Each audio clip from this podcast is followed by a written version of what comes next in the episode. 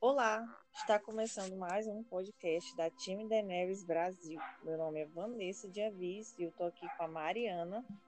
Olá. E hoje, só nós duas, a gente vai fazer o primeiro review, né, do nosso podcast do primeiro episódio de House of the Dragon, ou A Casa do Dragão, para quem preferir.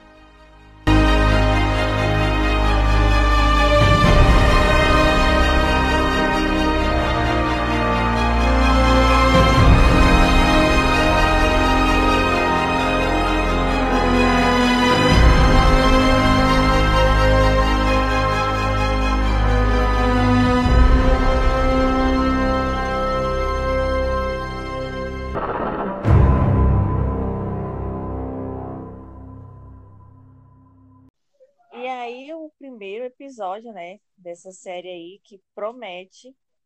Já começa, né, numa cena de um grande conselho com vários lords e pessoas importantes, né?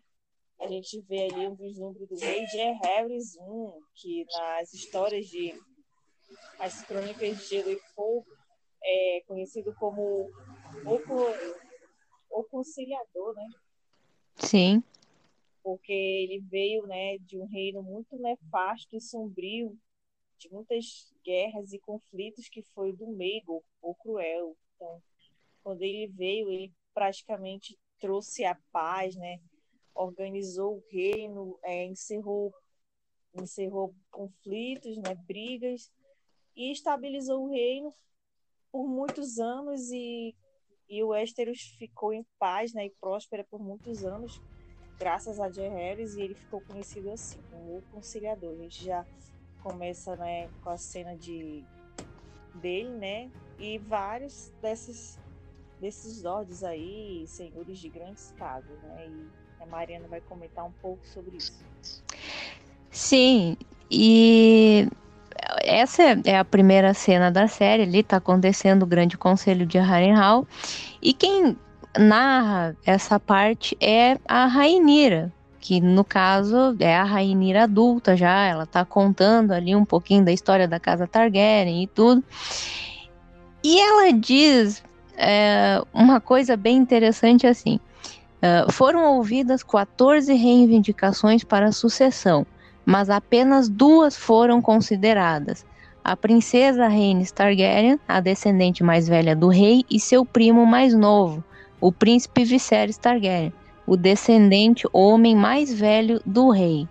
Aqui a gente já tem é, uma, digamos que uma distorção em relação ao cânone, né? Porque uh, teve o Conselho de Harrenhal, teve é, as, essas reivindicações, tiveram tudo isso aí, tudo bem. Só que a Rhaenys, ela foi sim deixada de lado por causa do seu gênero. Ela era uma mulher, então ela foi deixada para trás. Porém, quem disputou com o Viserys não foi a Rhaenys, e sim o seu filho, o Leonor. Sabe? Tipo, ali na série, eles colocaram que a disputa era entre o Viserys e entre a Rhaenys, e não foi assim que aconteceu, porque era o Viserys e o Leonor. E quem acabou sendo escolhido no conselho foi, obviamente, o Viserys, né? E isso aí eu já vi, eu já vi muito como é, é, é isso que a série vai seguir, que é, vai ser basicamente uma guerra entre os sexos, sabe? Vai ser a ah, homem versus mulher. Que isso já torna diferente em relação ao livro, porque tem essa questão da Rainira ser mulher, mas isso não é o grande problema, sabe?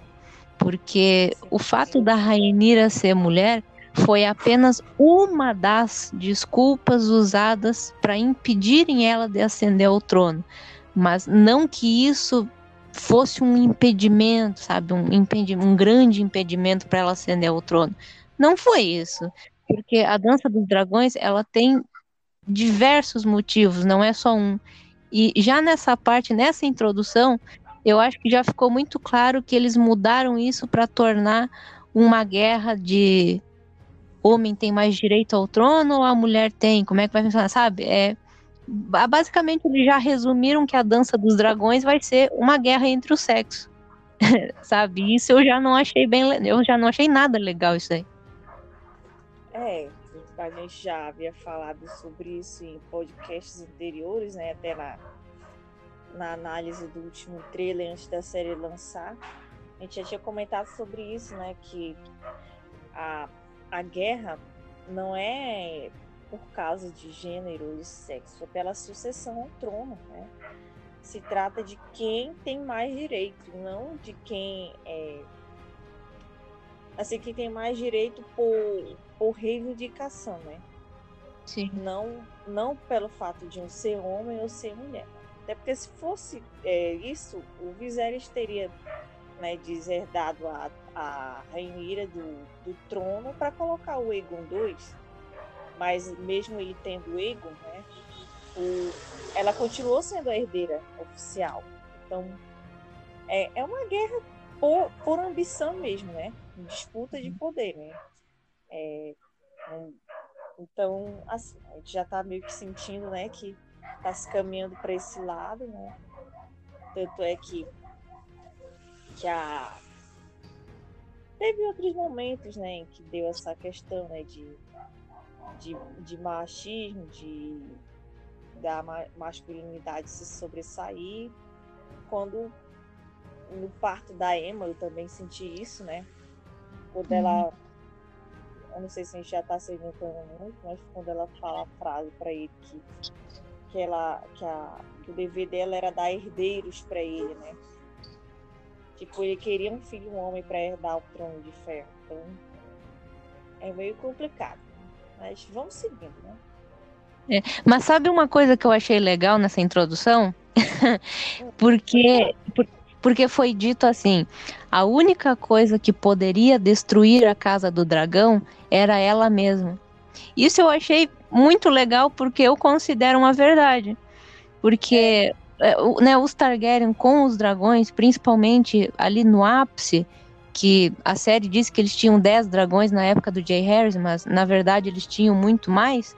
É, realmente eles eram a, a, família mais poderosa do mundo, porque eles tinham esses dragões e é a maior força bélica que existe. Então, assim, por exemplo, qualquer exército que se levantasse contra os Targaryen poxa, eles iam ali para a guerra, teriam seus aliados e teriam os dragões e eles iriam ganhar, sabe? De uma forma ou de outra, eles tinham é, esse poder. Então, por exemplo, como é que tu vai derrubar essa casa com dragões e com muitos dragões?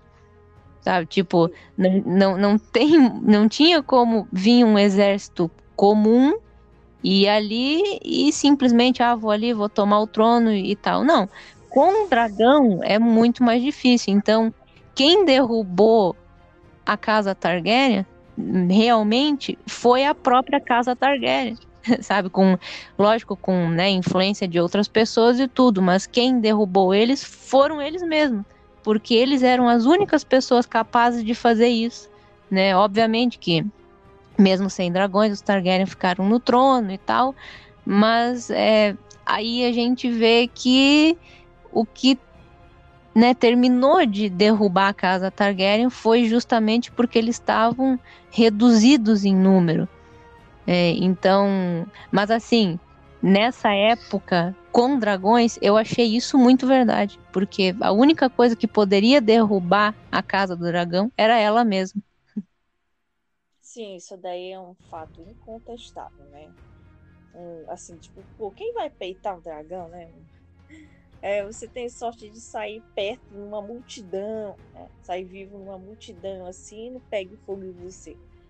Mas é, é, até questão de sensatez, né? Tipo, deixa eles aí, pô. Não mexe com eles, não. E é. realmente, né?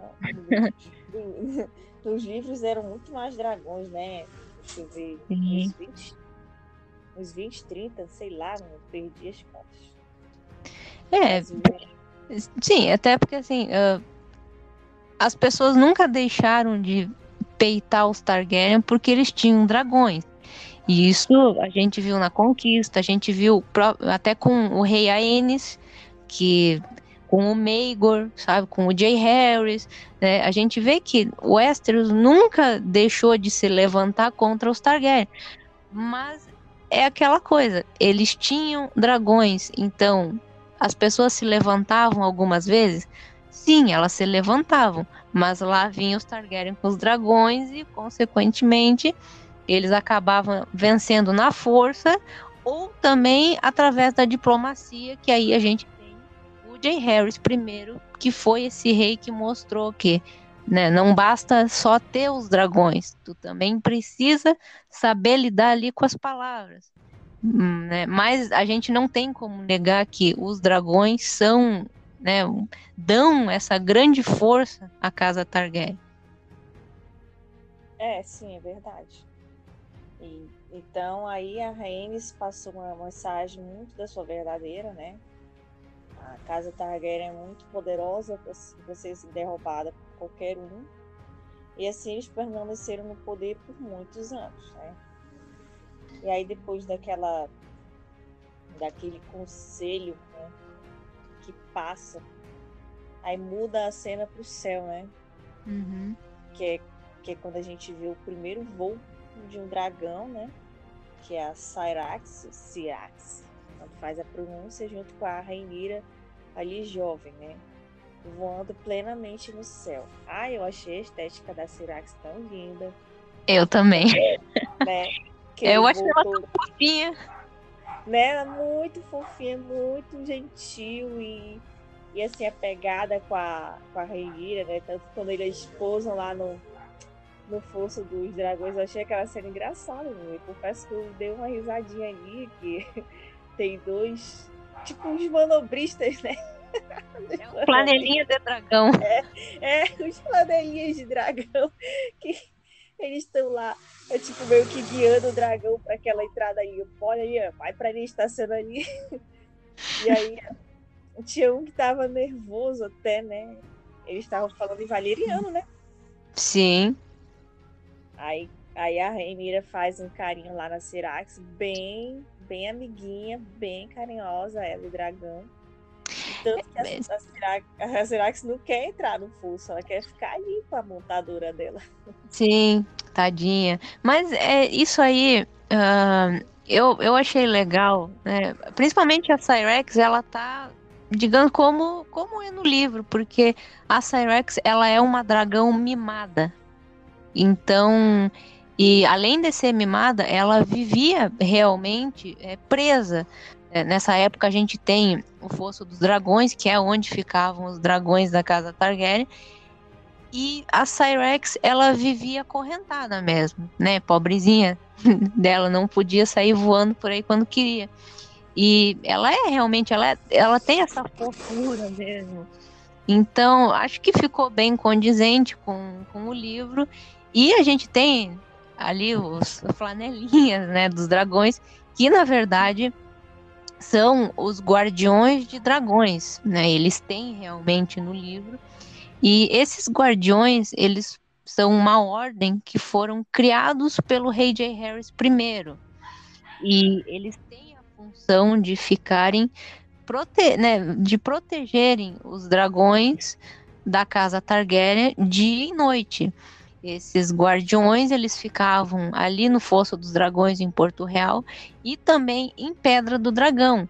E por incrível que pareça, eles eram pessoas que conheciam muito bem os dragões, sabe? Porque os Targaryen conheciam os seus dragões, obviamente, mas além dos Targaryen, esses guardiões, eles tinham um conhecimento enorme sobre esses animais. Eles lidavam muito bem com eles.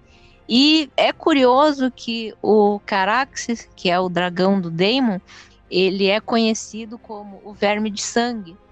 E quem deu esse apelido ao dragão foram esses guardiões. Né? Então, assim, eles é, é, é, bem legal que a série colocou eles, eles são importantes também na história e eles têm esse conhecimento é, é mais do que, né, não tanto quanto os Targaryen, mas eles são muito bem entendidos desses animais e na própria história mesmo, esses guardiões diversas vezes eles conhecem tantos dragões que já tiveram algumas vezes que eles mesmos falavam, ó, oh, para algum Targaryen, é, ó, oh, eu acho que tu deve domar aquele dragão ali, não esse, sabe? Então, assim, eles, eles são bem interessantes. Sim, sim, achei é, muito engraçado e até legal esse detalhezinho, eles flanelinhas. Aí a, a Rainira, né? Vai para a carroça dela, a carruagem dela real, e a Alicente já está ali esperando, né? Uhum. Uma, uma grande mudança dos livros para a série, né? Foi adaptar isso, delas terem quase a mesma idade e serem primeiramente amigas, né?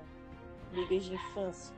Tanto que a a Alicente comenta, né, que a Syrax, né, Syrax está cada dia maior, né, cresce mais, que logo ela vai estar tá do tamanho do Caraxes.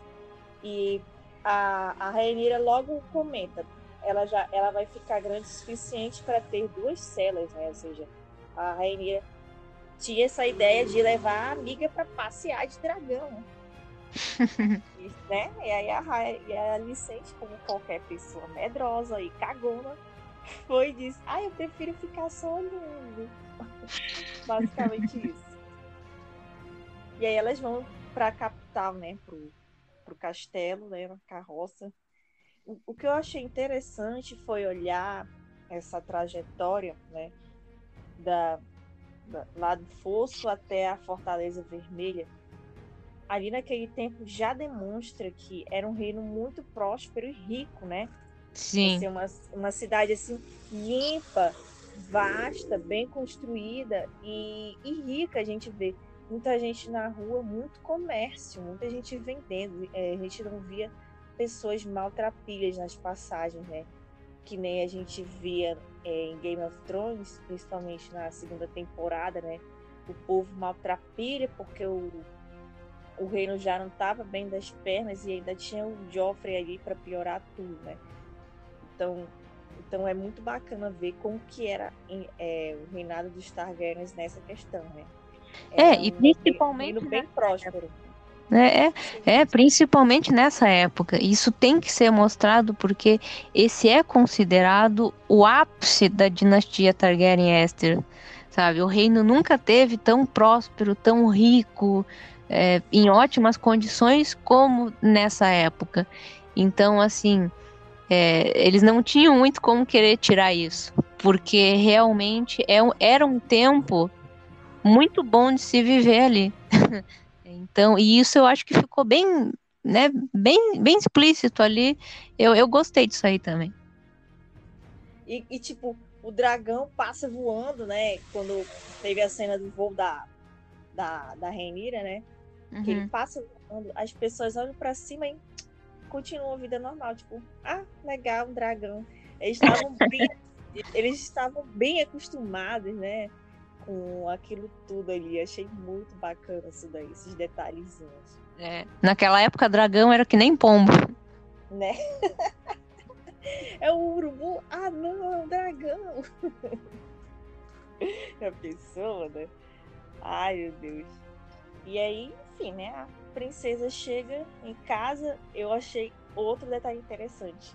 Eu, eu não tinha, eu, eu não li Fogo e Sangue, ainda, ainda vou ler se tu leu, tu me corrija. Mas uhum. eu não uhum. me lembro, assim, de falarem que fica um cheiro, né, nos montadores, quando eles voam com os dragões e aí eles pousam. Que é tipo a, a mãe da Renira, né, a rainha Emma, hum, tava voando na Syrax, né? Ela, ela sabia pelo cheiro. Eu achei assim, tipo, nossa, cara. É, eu fiquei assim, é, isso, aí, isso é uma coisa que eu não gostei, porque não tem nada disso nos livros dizendo que os dragões têm cheiro, sabe? Porque o que tem cheiro são os seres humanos e a cidade, obviamente, mas os dragões, sabe? Nunca foi citado isso, não, não tem nada que, que leve a entender que os dragões sejam fedorentos. né? Então, é, essa partezinha aí eu já não achei legal. Eu não acho que seja fedor. Não foi. Eu não, não entendi assim quando ela falou isso. Eu acho que é tipo um cheiro forte, sabe? Meio que uhum. de, de fumaça ou enxofre, porque, pô, dragão é fogo, né? É. Eu, eu achei coerente, não vou negar. Não vou dizer que não gostei disso daí, eu gostei, né? Mas é, pode ter gente que pensa igual a tu, mas vamos lá, vamos seguindo. E ali a rainha Emma já tá em trabalho de parto, né? Pelo que a gente percebe. Ai, gente, desculpa, né? Esse barulho. Né, acho que eu já falei em podcasts anteriores. Sempre que eu participo, é, tem esses barulhos de veículos, porque eu moro entre, duas ruas movimentadas, elas têm ligação com a avenida, com a avenida aqui da minha zona, né? A avenida principal. Então, infelizmente, a gente vai ter que ficar ouvindo esses inconvenientes. Então, já peço desculpa para vocês, tá? Se vocês se incomodarem e tal. Eu não posso fazer nada. Eu queria ir para um lugar quieto, mas eu não tenho como. Né? E, enfim, vamos continuar. E aí, o que, que tu comenta desse encontro, dessa cena toda da Renira com a mãe e tal? Olha, é, nessa cena da Rainira com a mãe, é, eu acho que aqui a gente já conseguiu ver que a Rainira ela tá bem diferente do livro, né? Porque uh, ela chegou ali no quarto, lógico, ela, ela mostra, tá bem preocupada com a mãe, ela até pergunta se ela chegou a dormir e fala que as pessoas estão mais preocupadas com o bebê do que dela né? Não nego que eu achei legal a interação da Rainira com a mãe, porque eu gostei, sim. No livro a gente não tem isso, até porque é, a Rainira era muito pequenininha quando a mãe morreu, então é, é interessante ver a princesa ter ali uma relação é, com a sua própria mãe. E, mas assim, a gente vê que a Rainira fala, ah, eu queria é, ir para a glória, ficar montando no dragão, sabe? É, isso aí não é Rainira, sabe? Isso tá mais para outros personagens e não exatamente a princesa. E a rainha Emma tá ali grávida e ela fala sobre a maternidade. E eu acho que isso já vai, de certa forma, afetar futuramente a Rainira fala, ela até fala, ah, é você que vai estar tá nessa cama em breve e tal.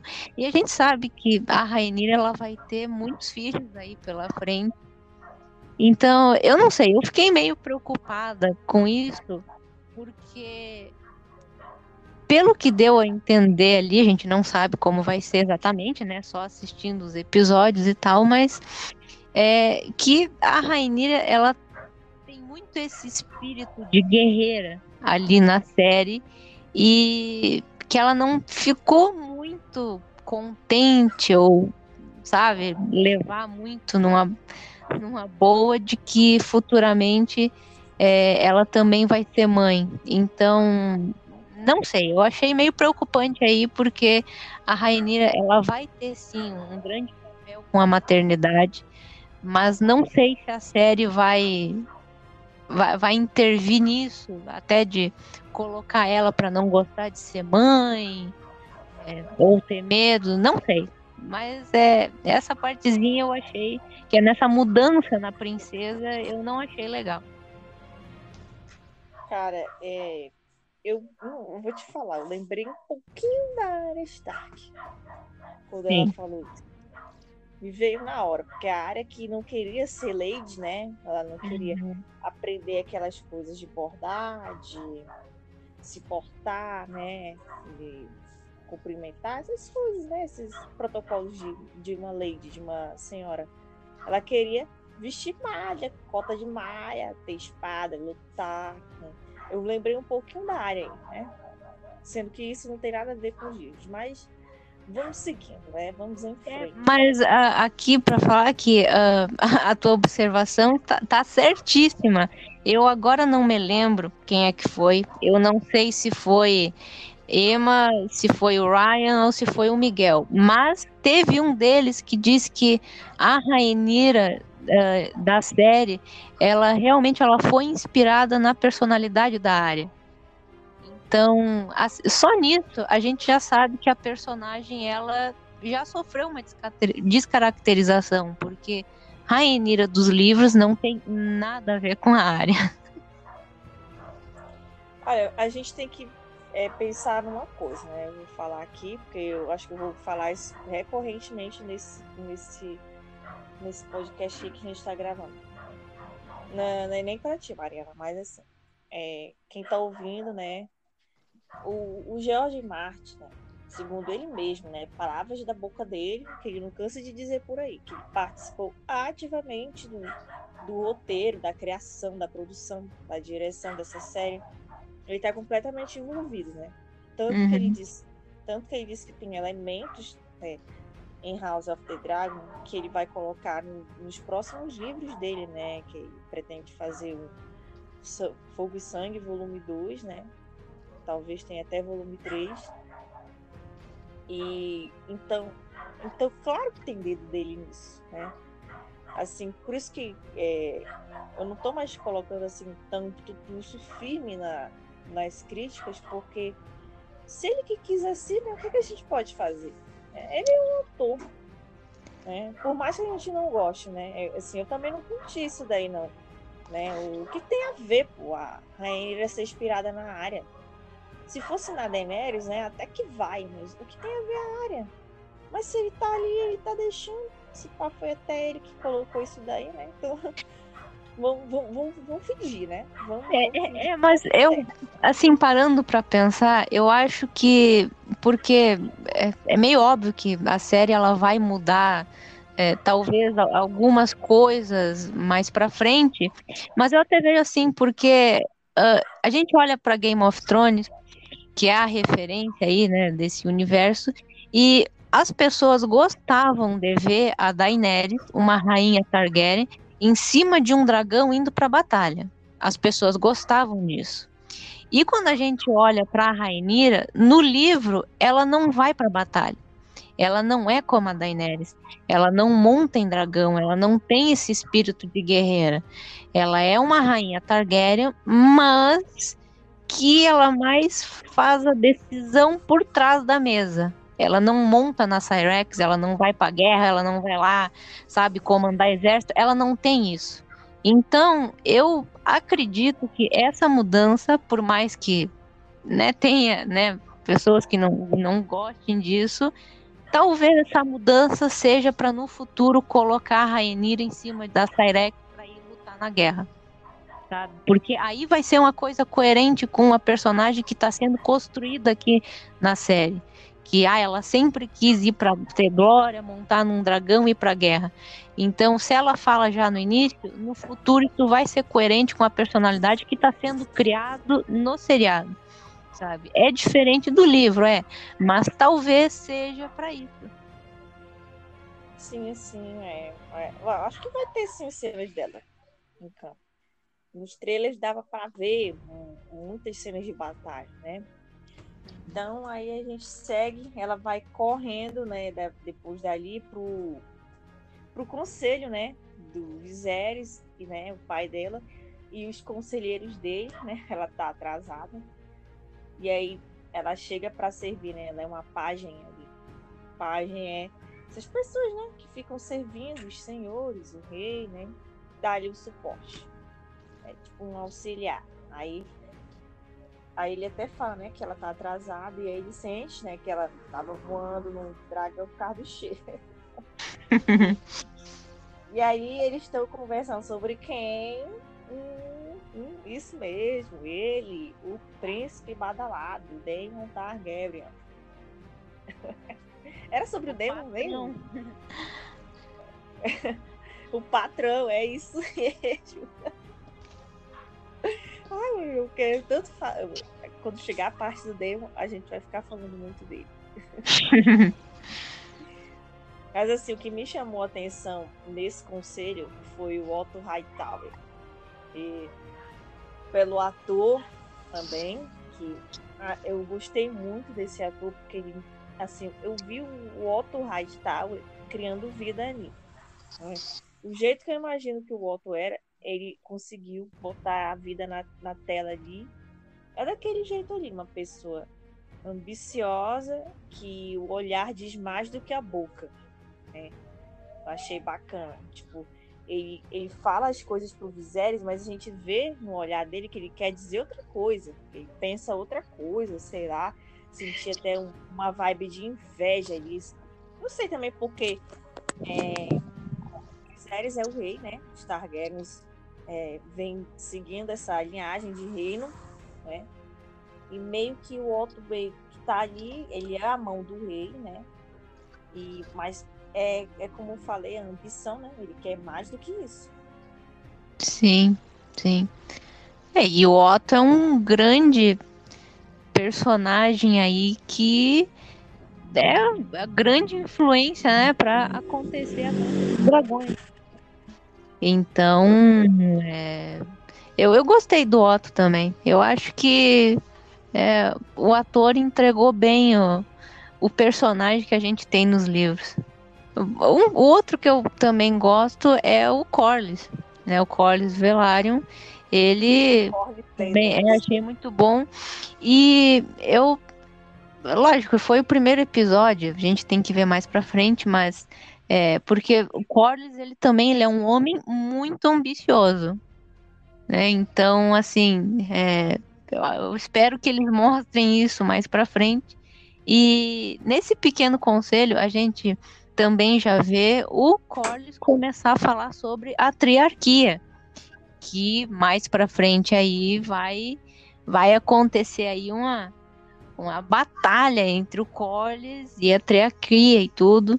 E é, é interessante que já apareceu isso nesse episódio dele falando e a gente também consegue ver nesse conselho como já existe ali uma, uma, uma tensão entre é, entre esses personagens. Porque é, o Corlys, ele quer falar sobre a triarquia, quer falar sobre o problema que esses piratas trazem e tudo. E o Otto chega uma hora em que ele interrompe o Corlys e fala que a coroa já tinha ouvido o relato dele.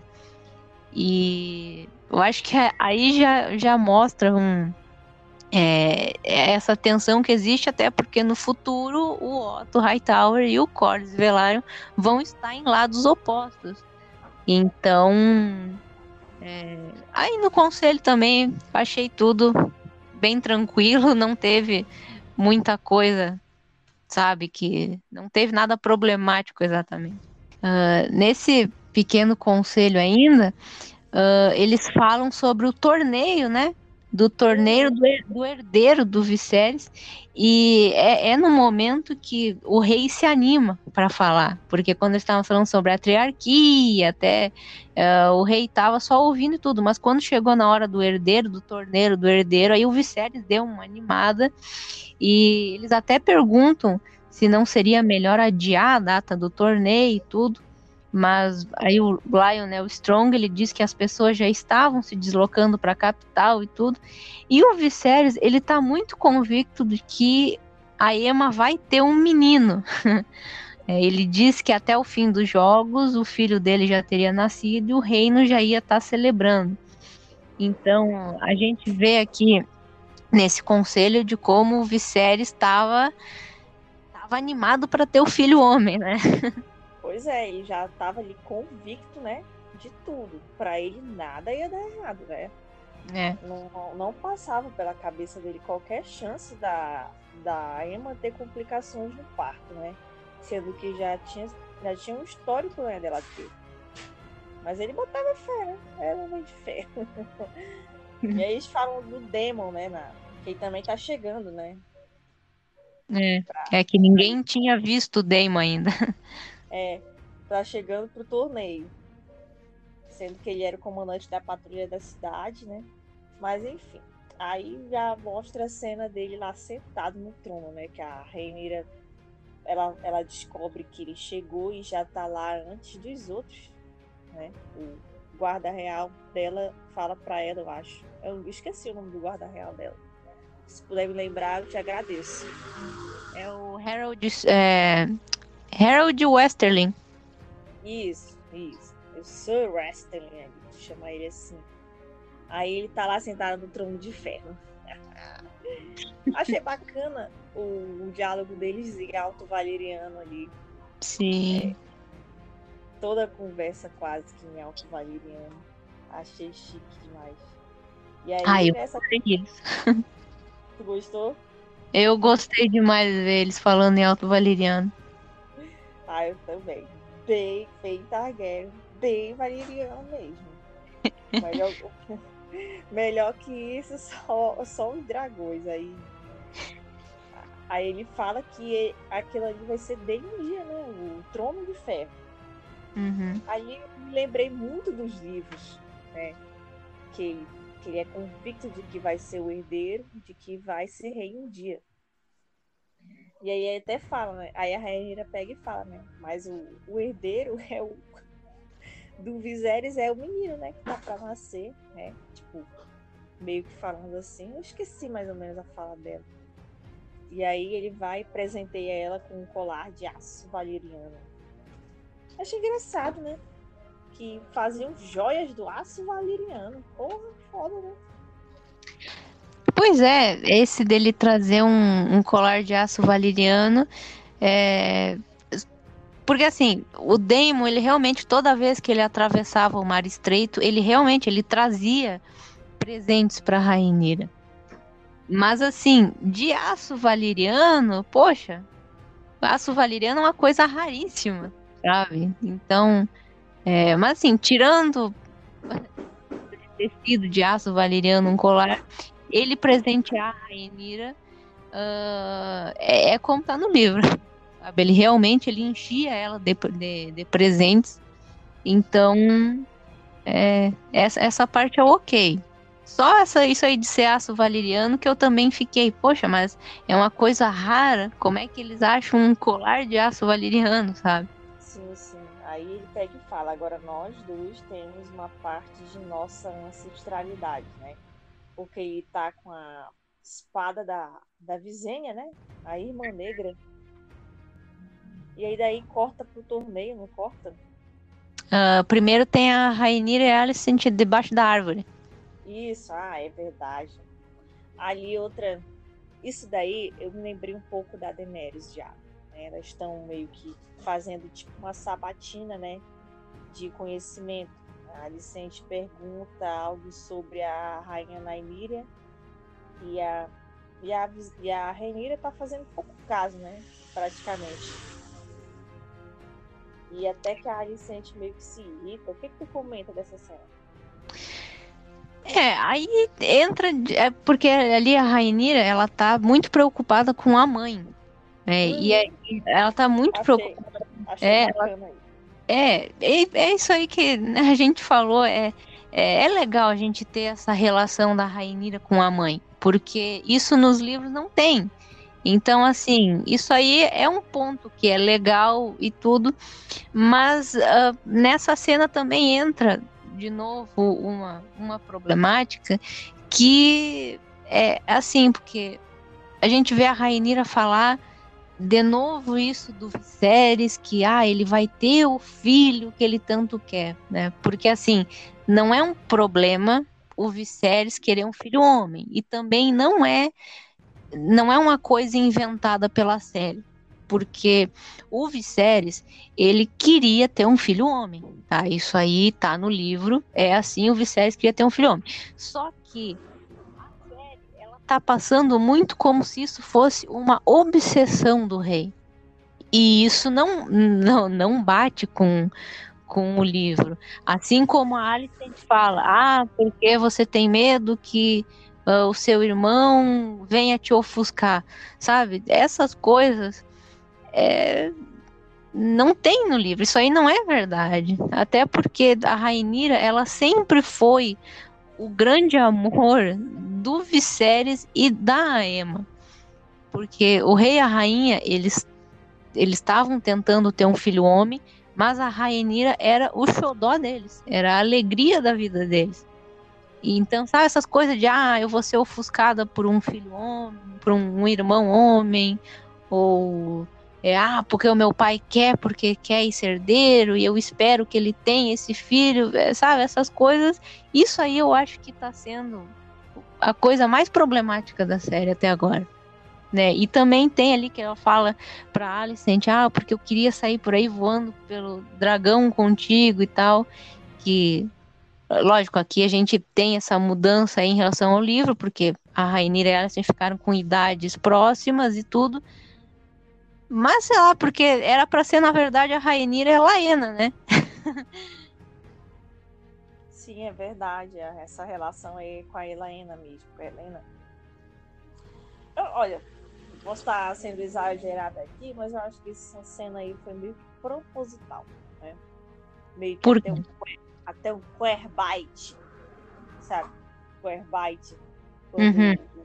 O roteiro e a direção colocam umas cenas ali pra bite, né? Tipo, meio que insinuando que há uma relação a mais ali, né? Uma relação além da amizade, né? Como se fosse. Porque eu vi muita gente comentando sobre isso, né? Até brincando de que, de que a Rainira poderia ter ser lésbica ou coisa assim, a Alicente, essas coisas, né? Enfim. Foi proposital é. para gerar esse tipo de discussão aí que eu vi. Eu tenho certeza disso. É, é, também tem isso. E pode muito bem, porque o roteiro, como ele mudou a idade da, da Rainira da Alicent, é, eles têm que criar é, essa coisa de uh, criar essa narrativa para que um dia elas se tornem inimigas. Então, por exemplo, é como é que isso vai pegar para o público, sabe? Essa quebra, esse momento que elas vão se tornar inimigas mortais. Então, por é, o que, que o roteiro vai fazer? Vamos criar elas como melhores amigas. E aí vai acontecer uma, acontecer uma reviravolta, elas vão se tornar inimigas. Então eu acho que, além disso que tu falou, é, também tem essa jogada ali do roteiro de para futuramente elas serem essas pessoas que vão se odiar. Olha, mas vamos falar aqui da Alicente em si. Eu senti nas cenas dela, né? Até porque a atriz, né, Emily Carey, interpreta muito bem também, tá ótima. Eu já senti um azinho de inveja, ou de eu queria estar no seu lugar em algumas cenas, sabe? Tipo o Otto, né? Do Otto Hightower, ele fala uma coisa, mas o olhar quer dizer outra é aquele jogo de olhar, sabe? Você olha assim, você, você percebe, né? Ai, desculpa a moto. Desculpa a moto, para, né? Mas enfim, você percebe que, que ela não está sendo totalmente verdadeira ali, né? A, a Rainha não percebe isso, mas assim, é, eu percebi, né? Que ela tinha um olhar mais malicioso, a Alicente já ali nesse momento. Então, meio, meio que ela é amiga da, da Rainha ali, mas se ela puder ser algo a mais, né, acima, ela vai fazer de tudo para ser. Né? É. Então, eu senti isso sim já, né, nessa Alicente aí, já senti essa pegada. Então, eles já, já deixaram aí no ar, né? Enfim. Aí a gente segue. Aí dessa vez é corta para o torneio. Uh, corta pros mestres vendo a ferida no Viserys. É aquela, aquela cena ali. Aí ele se cortou no trono de ferro, né? É. O que, que tu achou? Eu... Ah, eu achei porque assim, porque o Viserys ele realmente ele se corta no trono de ferro. Eu não me lembro agora se ele se corta muitas vezes no Trono de Ferro ou se foi só uma vez. Isso aí eu não me lembro, mas ele realmente se corta. E inclusive é um corte que não se cura, assim como ali na série, uh, que vai levar futuramente à morte do rei. Então, assim, é, eu acho que mostrar que ele se fere no trono é, não tem problema, porque ele realmente se sabe? E até isso de que ah, ele tem uma ferida, não se cura e tal. E é realmente esse corte que vai levar à morte. Então, é assim, não vi, não vi nada demais. E, e, tipo, achei legal esses mestres, né? Esses enfermeiros desse tempo aí. Os técnicos de enfermagem desse tempo aí. Que eles estavam tentando cauterizar o ferimento, né? Eles deram algumas opções, né, para ele. E uma delas era meio que cauterizar, e ele escolheu logo essa. O Viserys. Foi rápida essa cena, né? Mas Sim. eu acho mas eu acho que, como tu acabou de dizer, que o Viserys morre de um ferimento, né, que vai se inflamando e se necrosando, eu acho que eles mostraram isso justamente para a gente já perceber, né? Então, talvez a gente vá ver nos próximos episódios essa ferida aumentando, não sarando, ou fazendo o estado de saúde dele piorar. Né? E, e é isso, acho que foi acho que por isso mesmo que mostraram isso daí.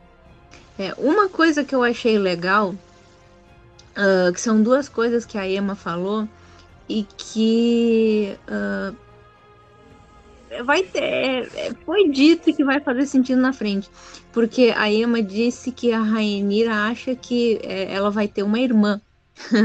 e aí o Viserys pergunta que é, se ela já tinha um nome, se a Rainira já tinha pensado num nome e tal. E aí a Emma disse Vicênia. E a Rainira já tinha até escolhido um ovo de dragão uh, que lembrava a Veiga. Né? Isso eu achei legal porque uh, por duas coisas. Primeiro que a Rainira no futuro vai ter uma filha e vai colocar o nome de Vicênia. e também mostrar essa coisa de que quando um bebê nasce, uh, os Targaryen colocam um ovo no berço desse bebê para eles já irem fazendo a ligação, sabe? Essas duas coisas eu achei muito legal de serem dito ali, porque elas têm sentido na história. Sim, sim, isso é uma prática comum dos Targaryens, né? Talvez venha até da Valíria esse costume aí de colocar os ovos junto com os herdeiros, né? Como criança ainda, né? Uma coisa assim para criar laço desde de muito pequeno, muito jovem. É, a própria Rainira é o exemplo, porque é, quando ela nasceu foi colocado o ovo da Cyrex no, no, com ela. Então a Rainira e a Cyrex elas têm uma ligação uh, literalmente desde que nasceram. Sim, sim. Isso, ó, é, é, engraçado, né? Não aconteceu isso com o Demon, né? É, ninguém sabe como que ele reivindicou o Carax. Hum. Mas é assim, a forma de, de se unir ao dragão mais eficiente realmente é essa aí, né? Desde pequeno, né? Com os ovos junto ali do berço do, do bebê da criança. É. É. Outra coisa que também tem nessa cena é, o Viserys ele fala de novo na questão do filho. É, ele tem certeza que o vai ser um menino. E aí ele diz para Emma: o sonho foi mais claro que uma memória. Nosso filho nasceu usando a coroa de ferro do Aegon, e eu ouvi o som de cascos trovejando, dos escudos se partindo e das espadas ressoando. E eu coloquei o nosso filho no trono de ferro, enquanto os sinos do alto pardal soavam e todos rugiam como um só. Assim, é, de novo, tá sendo passado que o Viserys ele tá muito obcecado por esse filho. Ele quer demais. E isso aí não é legal e não tem nada a ver com o Viserys do livro. Mas esse sonho eu achei interessante também, porque uh, primeiro que já mostrou esse sonho profético que os, os Targaryen têm, e também mostrou assim que nem sempre esses sonhos eles são claros, porque assim esse sonho que ele está tendo, ele acaba se realizando. mas não é com esse bebê que a Emma está esperando. Esse filho usando a coroa do Aegon, né, os cascos trovejando, os dragões agindo como só, na verdade está se referindo ao futuro Aegon II. E esse negócio de do jeito que ele fala das espadas ressoando, dos escudos se partindo, é muito já a dança dos dragões. Né? No momento que uh, o filho dele senta no trono de ferro, é, acaba estourando a dança dos dragões. Então, assim, é, a parte do sonho eu achei legal. Sim, sim. E é, é interessante, né, como tu disse, que não é muito claro. Às vezes, né? Eles não interpretam com clareza, né? Ele achou que poderia ser algo bom, né? Mas não é exatamente. Bom, eu não tenho mais muito o que comentar sobre essa cena, né? Eles estão ali no banco falando sobre isso. A, a Emma fala que já tá cansada de tentar, que se não desse certo com esse, ela não ia mais fazer. Não ia mais tentar ter um filho homem dele, né? É. Eu vi o Viserys ali calado, né? Meio que pensando. Então, assim, já mostrava que não era uma coisa boa que ia vir dali, né? Tipo, hum, minha amiga. Mas, enfim, é preenchimento de trama, como diz a Luciana. É. E aí corta o, pra, pro Demon, né? Demon na patrulha. E, cara, mano, eu fiquei muito chocada com tudo aquilo. Viu até o áudio no meu grupo. Eu. Tempo que eu não vi uma carnificina desse jeito. Foi um verdadeiro. Foi... Eu me lembrei muito da polícia. É a polícia que age assim. Bate primeiro, depois pergunta. Aí eles capturaram vários malfeitores, né? Só que eles não não prenderam esses malfeitores nem nada. Mataram, simplesmente. Esquartejaram. Foi uma carnificina, né? Com bandidos, né? O direito ao demon decapitar um, né? O outro foi capado. E teve aqui todo, todo aquele discurso antes de começar isso, né? Que ele tinha, tinha resgatado aquele pessoal do nada, que eles não eram ninguém, e agora eles tinham um propósito, né? Eram guerreiros, né? Eram guerreiros do dragão. Eu achei todo aquele visual, aquele figurino, a armadura do uma coisa muito bonita. Eu achei show demais. Por mais visceral que fosse. Foi, foi uma cena assim que é o que diferencia, né? Esse mundo do resto do que a gente tem por aí, né? Essa qualidade toda, né? Foi bem, foi bem sanguinário, mas foi condizente, né? É o Demon Targaryen isso aí. É, é, exatamente isso. Por mais que tenha sido bem violenta essa cena, aquilo ali é, eu amei porque aquilo ali é o Damon. E não só é o Damon, como é exatamente como é descrito sabe? Porque uh, no livro é, ele diz assim: o príncipe Daemon passou a trabalhar com dedicação com os mantos dourados e muitas vezes percorria as vielas de Porto Real com seus homens. Nenhum homem podia duvidar que ele deixou a cidade mais organizada, mas sua disciplina era brutal. Ele tinha prazer em cortar as mãos dos batedores de carteira, encastrar estupradores e cortar o nariz dos ladrões e matou três homens em brigas de rua durante seu primeiro ano como comandante. Então, assim, aquela cena, por mais que seja violenta, ela, ela tá muito perfeita. Sim, é condizente com o que tá nos livros, né? Uhum. formou aqueles homens para isso mesmo, né? É um é. verdadeiro banho de sangue e aí bota tudo numa carroça, né? Nossa. Né? Isso repercute negativamente, né, no conselho, principalmente o Otto, né, não gostou nada do que aconteceu daí. É, ficou reclamando horrores pro Viserys ali, né, do, do, do da carnificina que foi, né, ele, para ele, né, o, o o Demon tinha que ter prendido, né, os malfeitores, né? Mas ele aplicou a justiça bruta dele, né? Acabou matando muita gente. E é toda aquela comoção ali, aquela discussão. O, o Corlys meio que defende o Demon, né? Dizendo que a cidade estava mais segura, né? E o pessoal não se atrevia mais a, a, a fazer certas coisas e, e fica aí aquele impasse, né? Aí eu queria ver o que, que tu comenta disso aí. Ah, eu acho que isso aí de uh, ah, falarem da brutalidade do Damon, de é, fazer aquele teatro e tudo, isso aí também é muita coisa do roteiro para querer já criar uma tensão entre o Damon e o Otto. Porque esses personagens, eles se odeiam.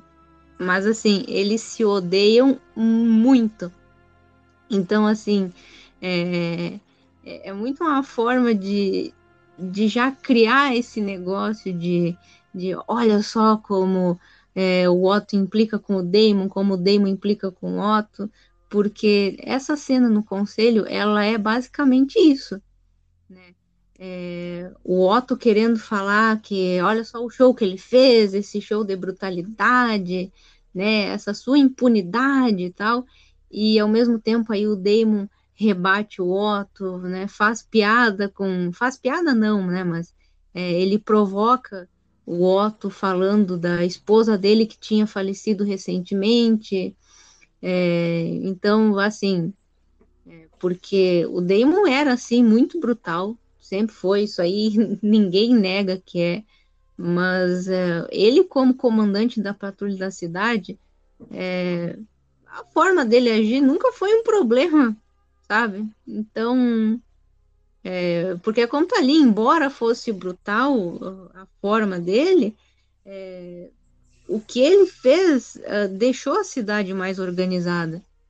Né? Então, assim, aquela cena para mim foi muito para mostrar isso já, essa, esse desconforto que o Otto e o Damon têm. Sim, sim. E aí o, o, o Viserys fica naquele impasse, né? Uhum. Batendo boca com o outro, né? Aí o, o Otto fala que ele tinha que estar com a esposa dele no Vale de R, né? O Demon. E aí, o Demon fala que os homens no Vale de R, tu até postou isso na página, né? Aprenderam a transar com ovelhas, porque as ovelhas fazem ser mais atraentes, sabe? O irritando daquilo. Eu, tipo, ai, cara, pra que isso? Muito debochado, né? É, e, mas isso também é outra coisa que é, é perfeito demais, porque isso aí é, é o que está ali no demo.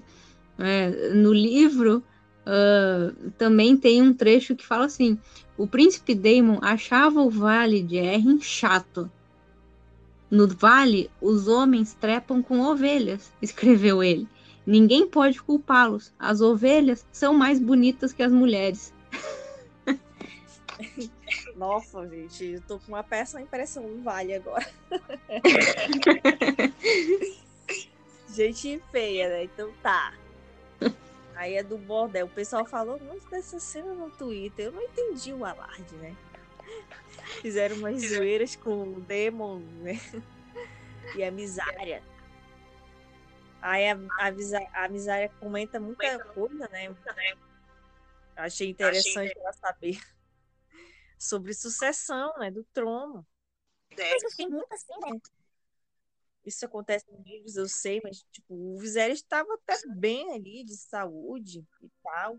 Não estava prestes a morrer nem nada, mas o pessoal já ficava falando muito da sucessão dele, né? Uhum.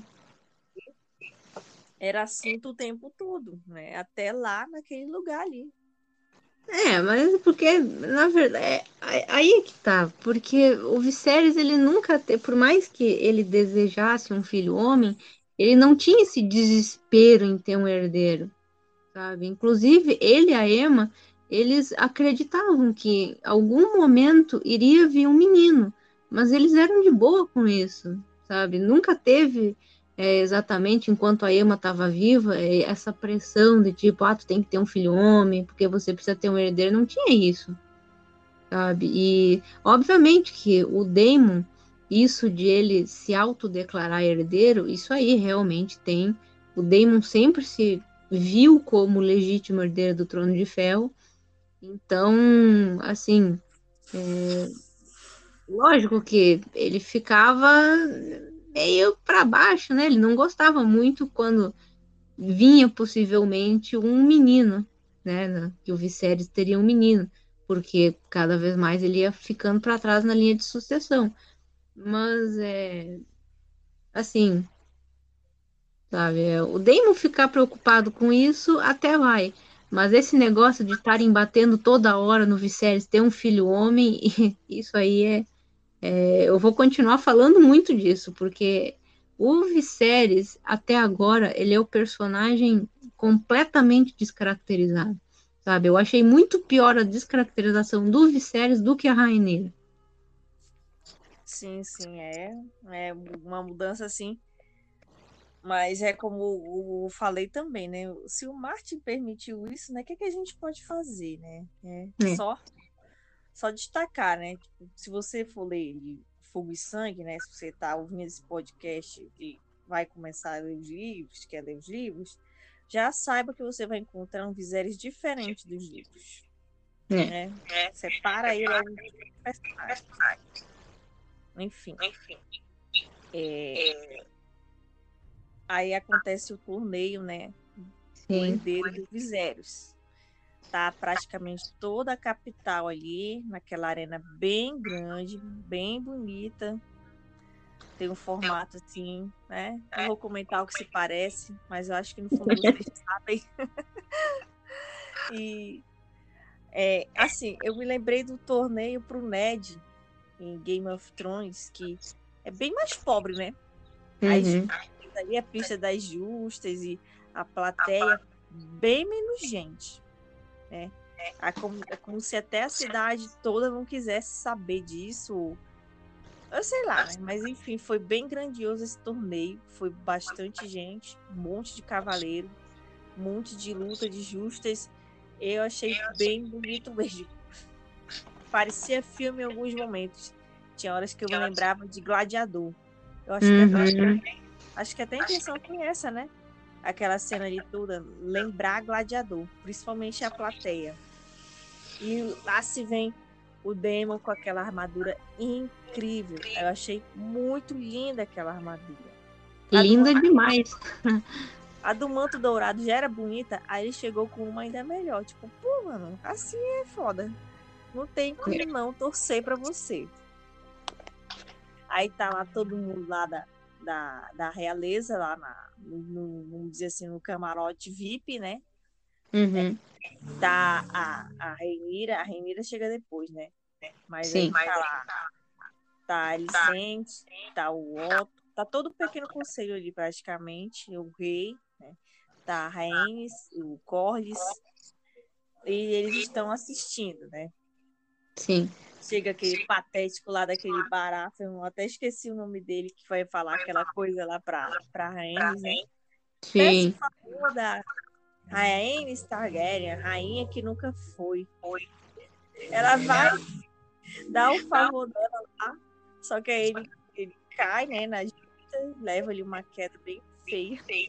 Ela fica com aquele de deboche, né? Tipo, fudeu, otário. Mas legal.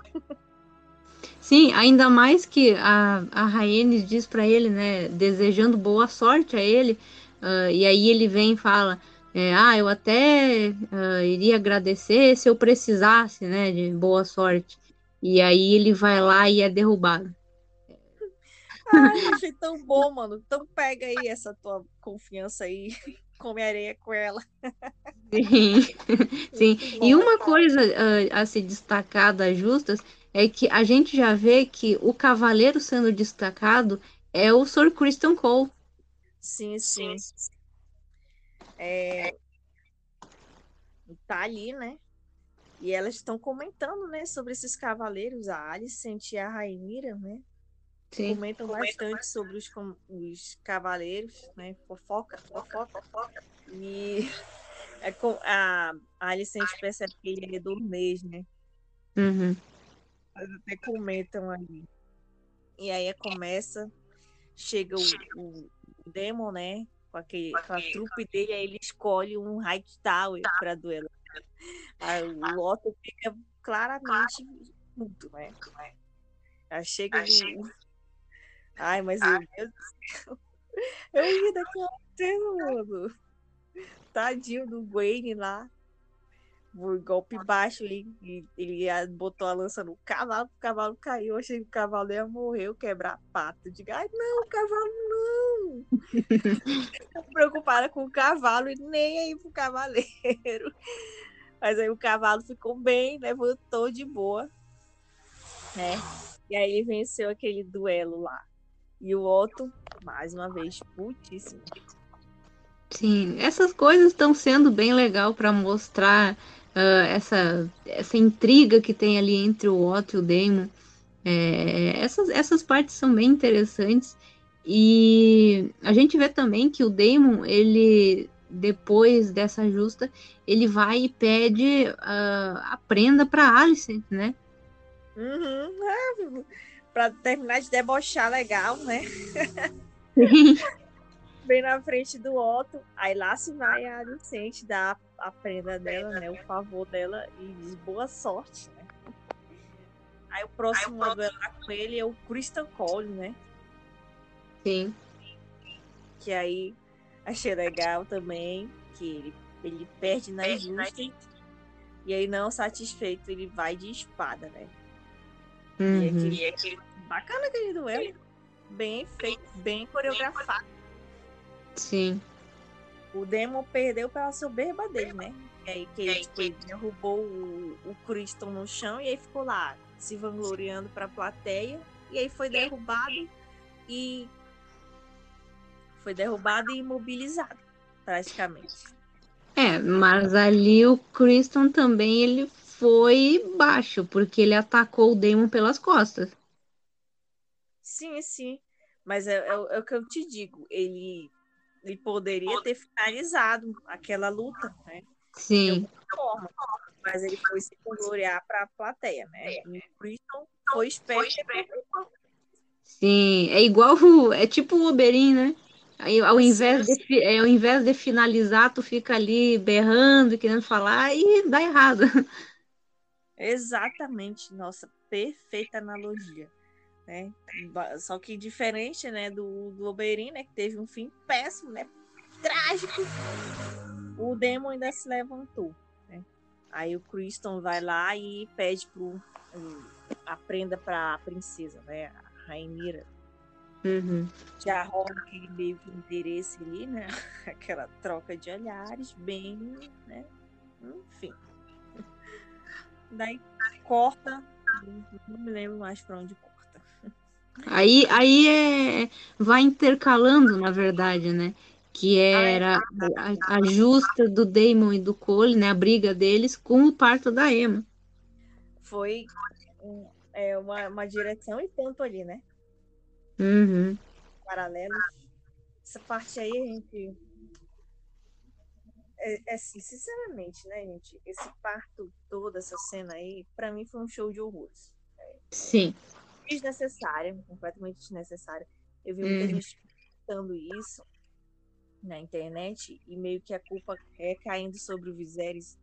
Isso foi além de desnecessário, foi gratuito, porque o Viserys nunca que fez isso, nunca que faria isso nos livros. Essa cena não chegou perto de acontecer. Então, como a Marina já vem falando, né, durante esse podcast, o Viserys foi muito descaracterizado. E isso daí isso foi meio que o, o, ápice, né, da descaracterização dele, né? Fazer com que a esposa passasse por aquele procedimento. Não que aquilo um, poderia, não poderia ter sido evitado, tal. Realmente era uma situação difícil, né? que ele ia ter que escolher entre duas pessoas, né? Mas o fato de ela não saber o que ia acontecer foi ainda pior, né? Eu acho, assim, na minha opinião. meio que ele estava ignorando a vida dela ali. Sei lá, foi muito gratuito, foi ridículo aquilo. Não precisava. Assim, depois eles falaram que realmente foi uma cena para ser chocante, que nem casamento vermelho. Então, então, por aí você tira, né? A gratuidade da cena. Porque diferente do casamento vermelho, é que é canônico, realmente é aquela barbaridade. Isso daí não existe em lugar nenhum nos livros até agora, né? Nenhum relato sobre isso. E ele falou que realmente foi para isso, né? Então, assim, a série já vinha mostrando alguns momentos chocantes, né? Que nem a carnificina, né? Do, da patrulha da cidade e tal, as justas.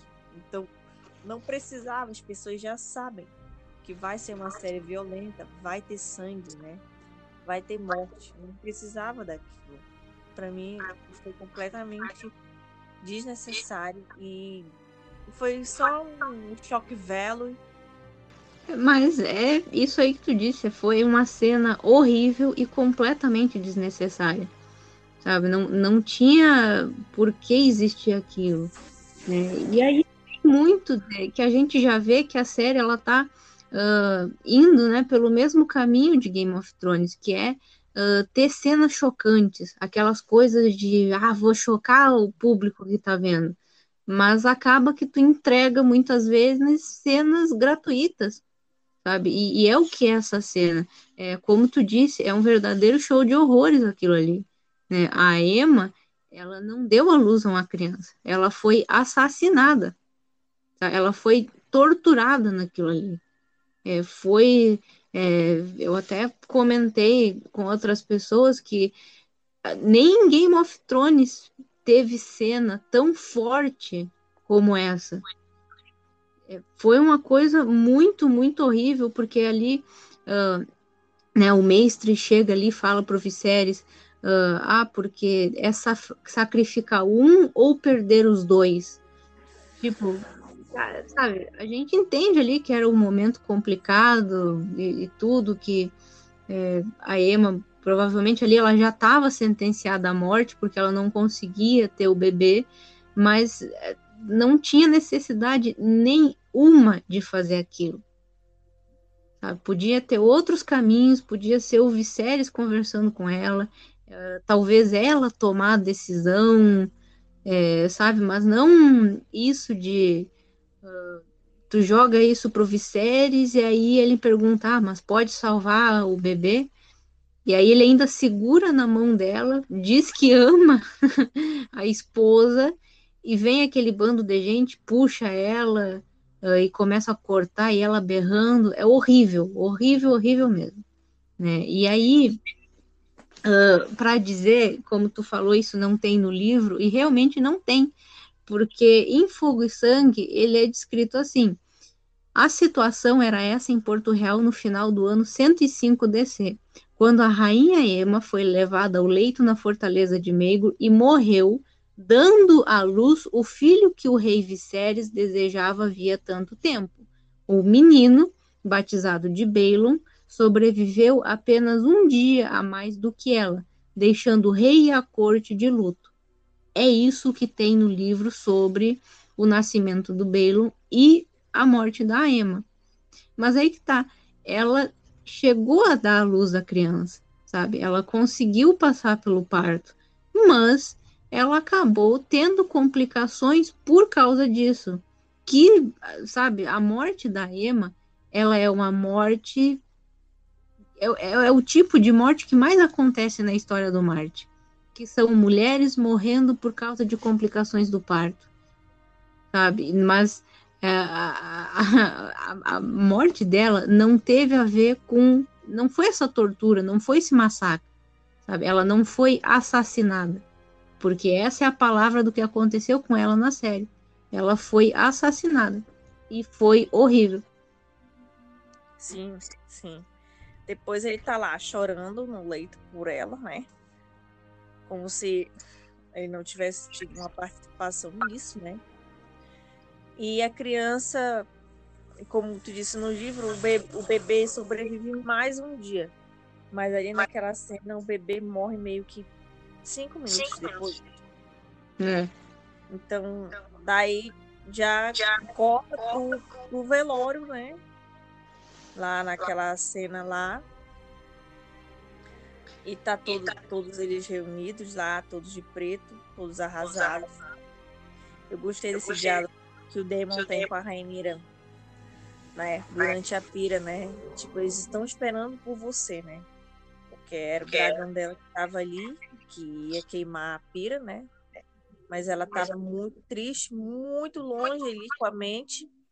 Aí ela tá ali, né? Ele, ele vai conversar com ela, eles conversam em valeriano. Mostrou uma intimidade, né?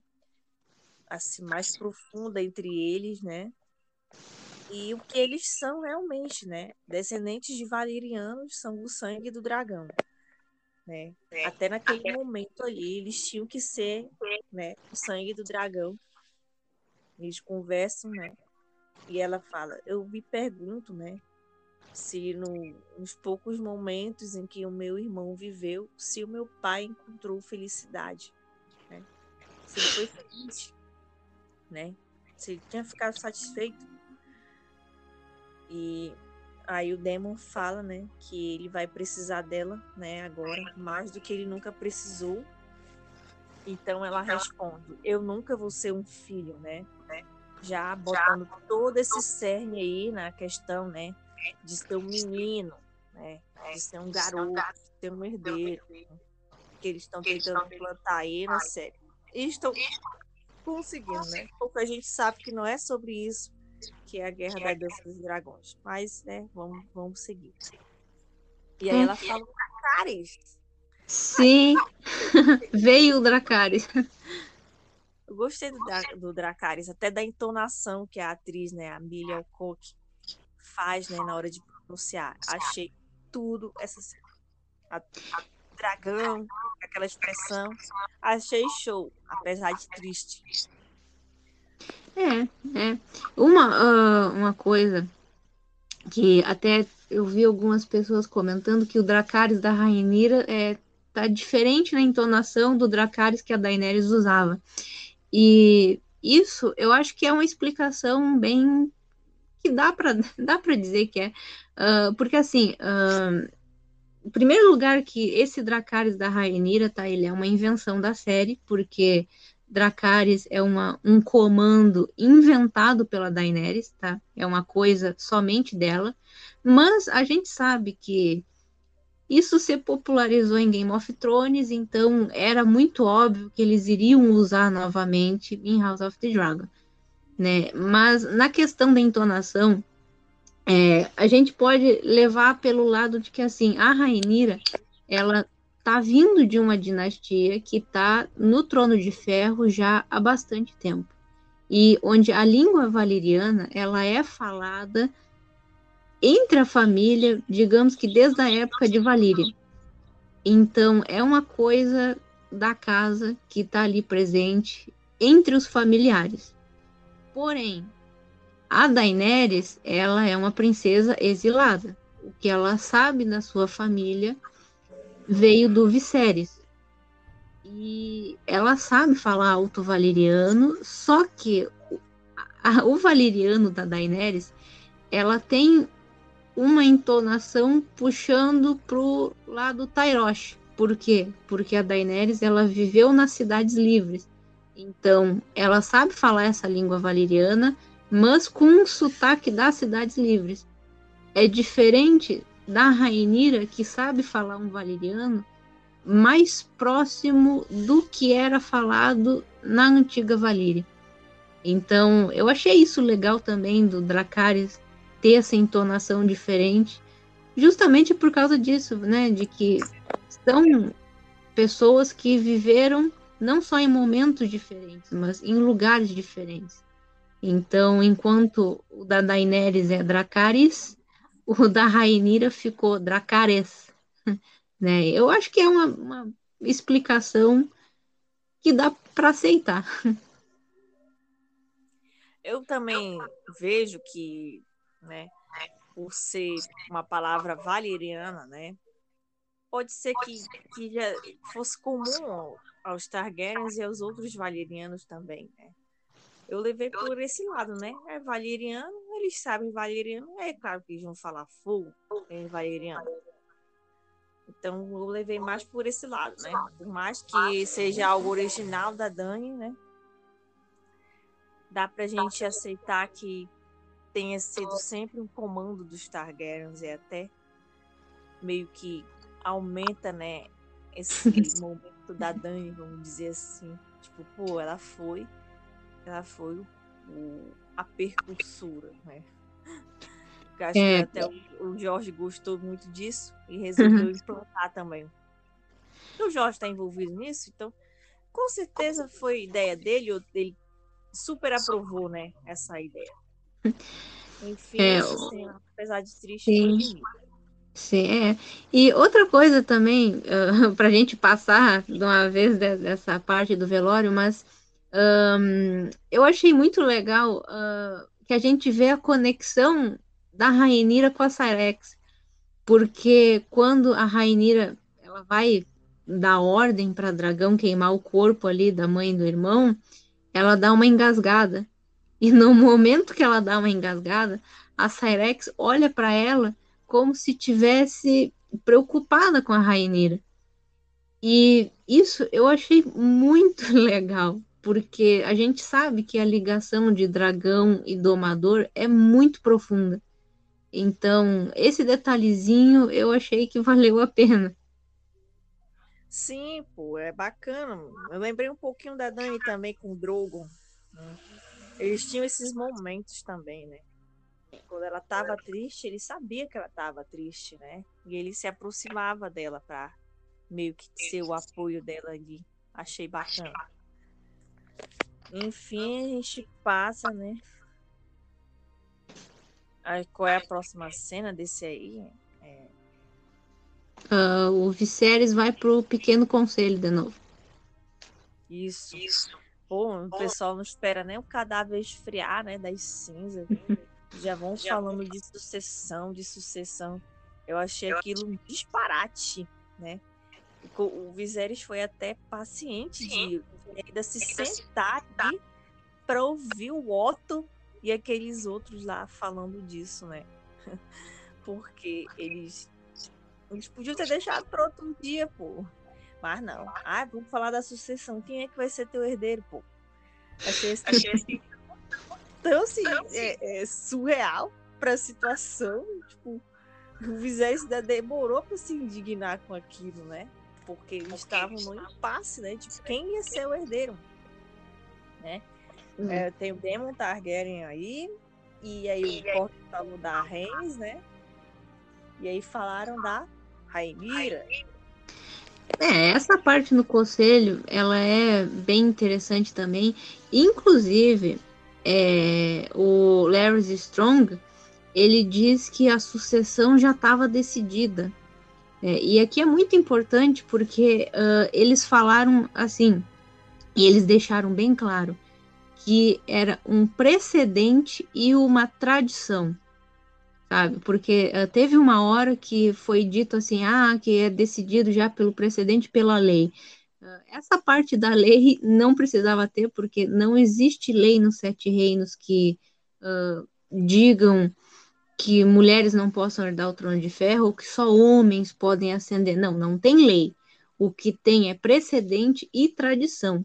E isso, nessa cena, eu acho que ficou bem claro, porque o mestre Melos, inclusive, é, ele diz que quando é falado que a Rainira deveria ser herdeira do, do trono de ferro, o Melos, ele diz que, uh, na verdade, o Larry Strong, ele afirma que nenhuma rainha tinha se sentado no trono de ferro.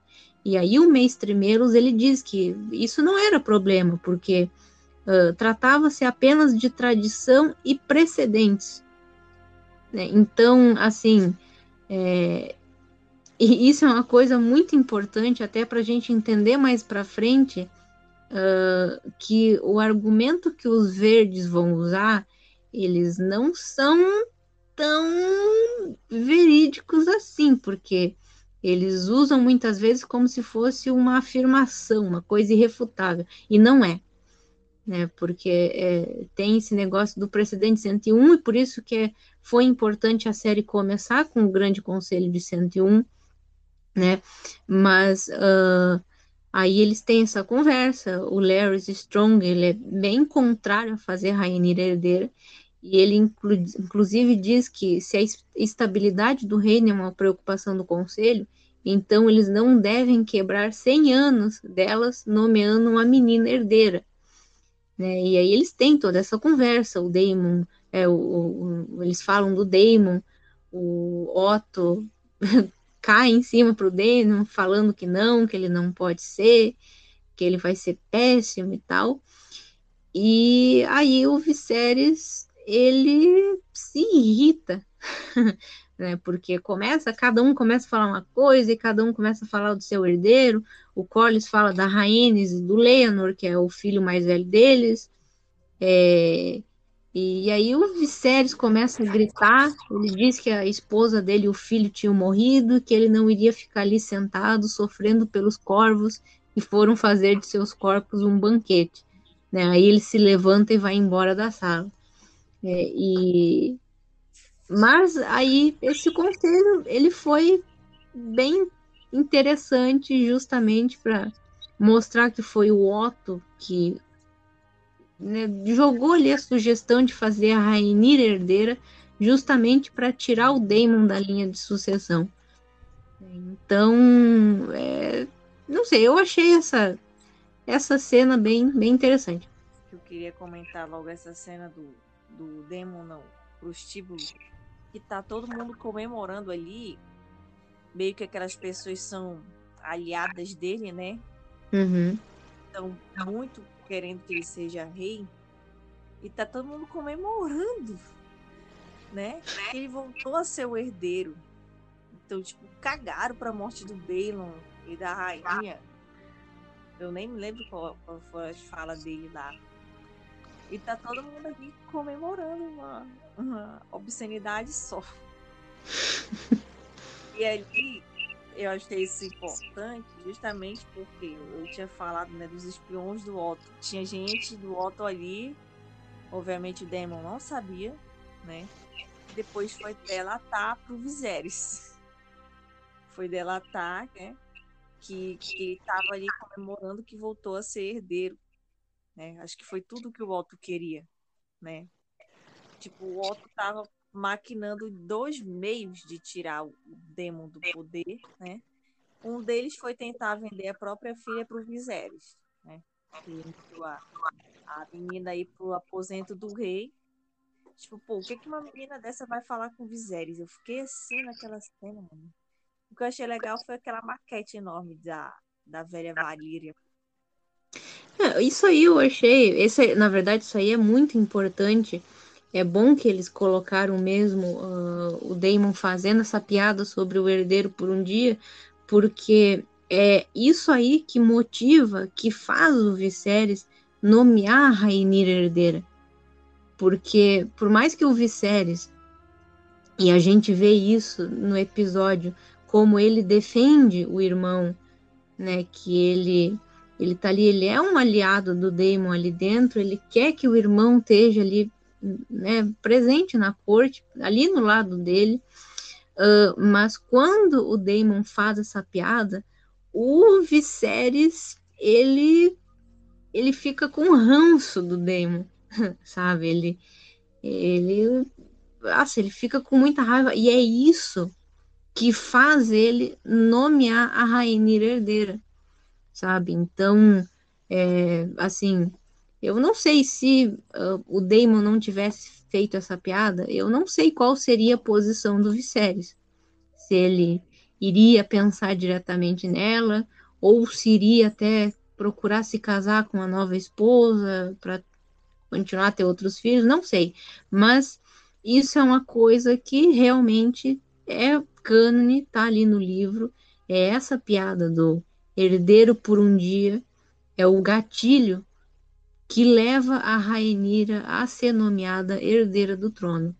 E a gente tem que falar que aquela cena do Daemon indo até a sala do trono para se encontrar com o Viserys é muito boa. eu adorei aquela cena.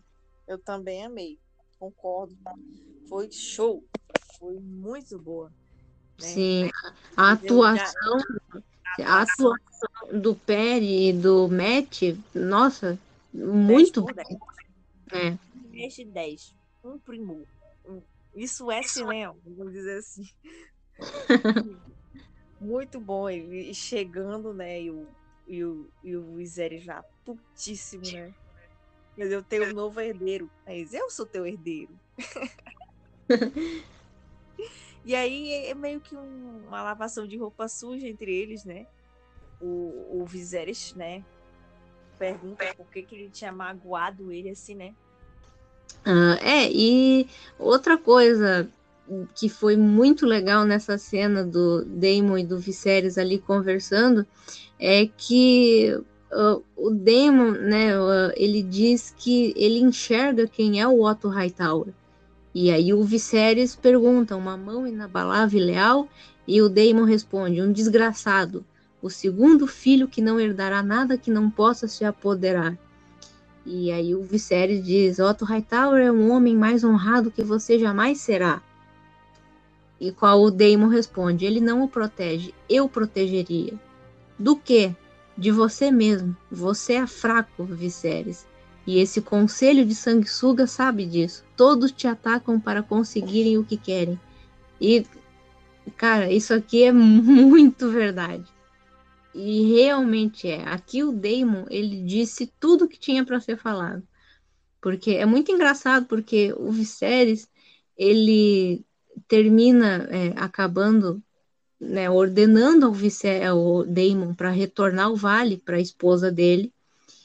E ele fica ali na corte com seus conselheiros e tudo. E é verdade, porque o Otto Hightower, ele é um desgraçado. Ele tem, é, como tu já te disse aqui no episódio, é, que a gente vê pelo olhar do Otto que ele é ambicioso, né? Ele realmente é, e o Damon enxerga isso. E o mais engraçado de tudo é que a pessoa que realmente iria proteger o Viserys é o Daemon. A gente vê isso depois uh, com a própria Rainira, porque o, Daemon ele é isso, ele pode ser um monte de coisa, pode ser cruel, pode ser viver aí na, nos bordel, ele pode ser complicado, mas ele tem essa é, essa certa lealdade, sabe? Então, ele não mentiu quando ele disse que protegeria, porque isso é verdade. E ele olhando para o Viserys falando, você é fraco, e dizendo que o conselho uh, sabia disso e pra, por causa disso atacavam ele para conseguir o que querem.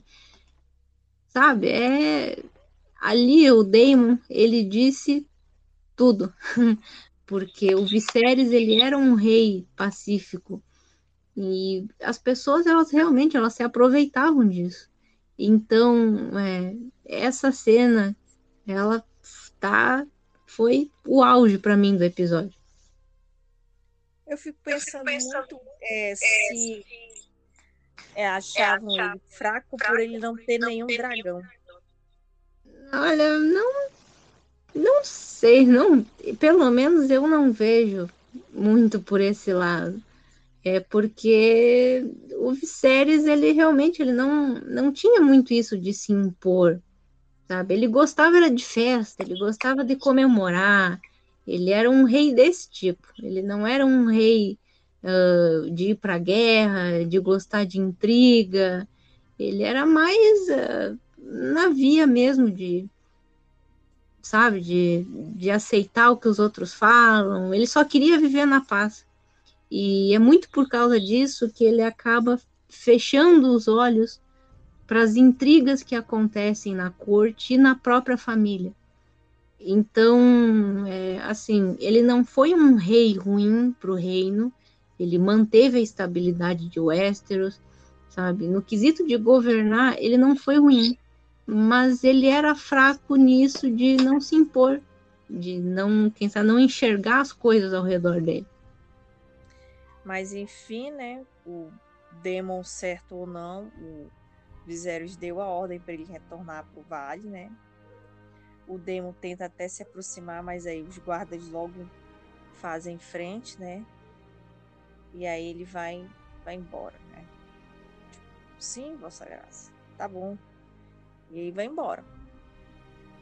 E aí vai pra cena do, do, do Fosso dos Dragões, né? Que ele tá lá olhando o crânio enorme do Balerion. Meu Deus, aquele crânio gigante, eu achei tão bonito e meio que passando a mão ali no fogo das velas. Eu achei bacana aquilo. Umas coisas assim, meio Daenerys, né? De fazer.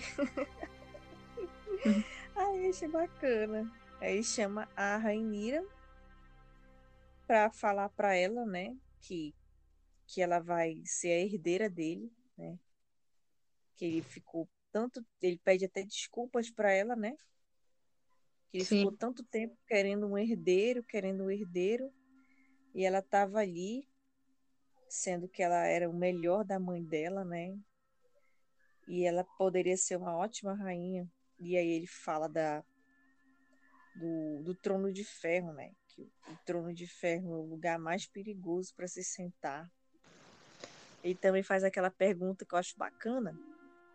Quando você olha os dragões, o que você vê, né? Ela tenta desviar da pergunta, né? Mas aí depois ele volta a perguntar: o que você vê? E aí ela responde: eu suponho que eu nos vejo, né? E aí ele continua, né, com o diálogo dizendo que o trono é um lugar perigoso para se sentar, é o mais perigoso para se sentar, tanto para um rei quanto para uma rainha ali, né? E aí ele fala, né, que, que ela vai ser herdeira dele, que ela vai ser uma. E aí entra meio que o, o a reviravolta, né? Vamos supor assim. Pelo menos para quem não conhecia a. Para quem não conhece os livros, né? Só viu Game of Thrones, a canção de Gelo e Fogo, que foi a verdadeira razão que o Aegon I, o Aegon o Conquistador, conquistou Westeros, né? Unificou Westeros como um só reino, né?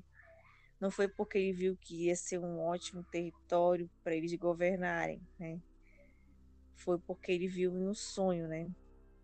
Que o grande inverno ia tomar conta de todo o continente, de tudo e de todos, que ia ser sempre inverno, sempre frio, ia ser o momento mais mortal da humanidade, né? Uhum. E eles precisavam estar preparados para isso, e um Targaryen tinha que estar nessa liderança tanto faz homem ou mulher. Achei show.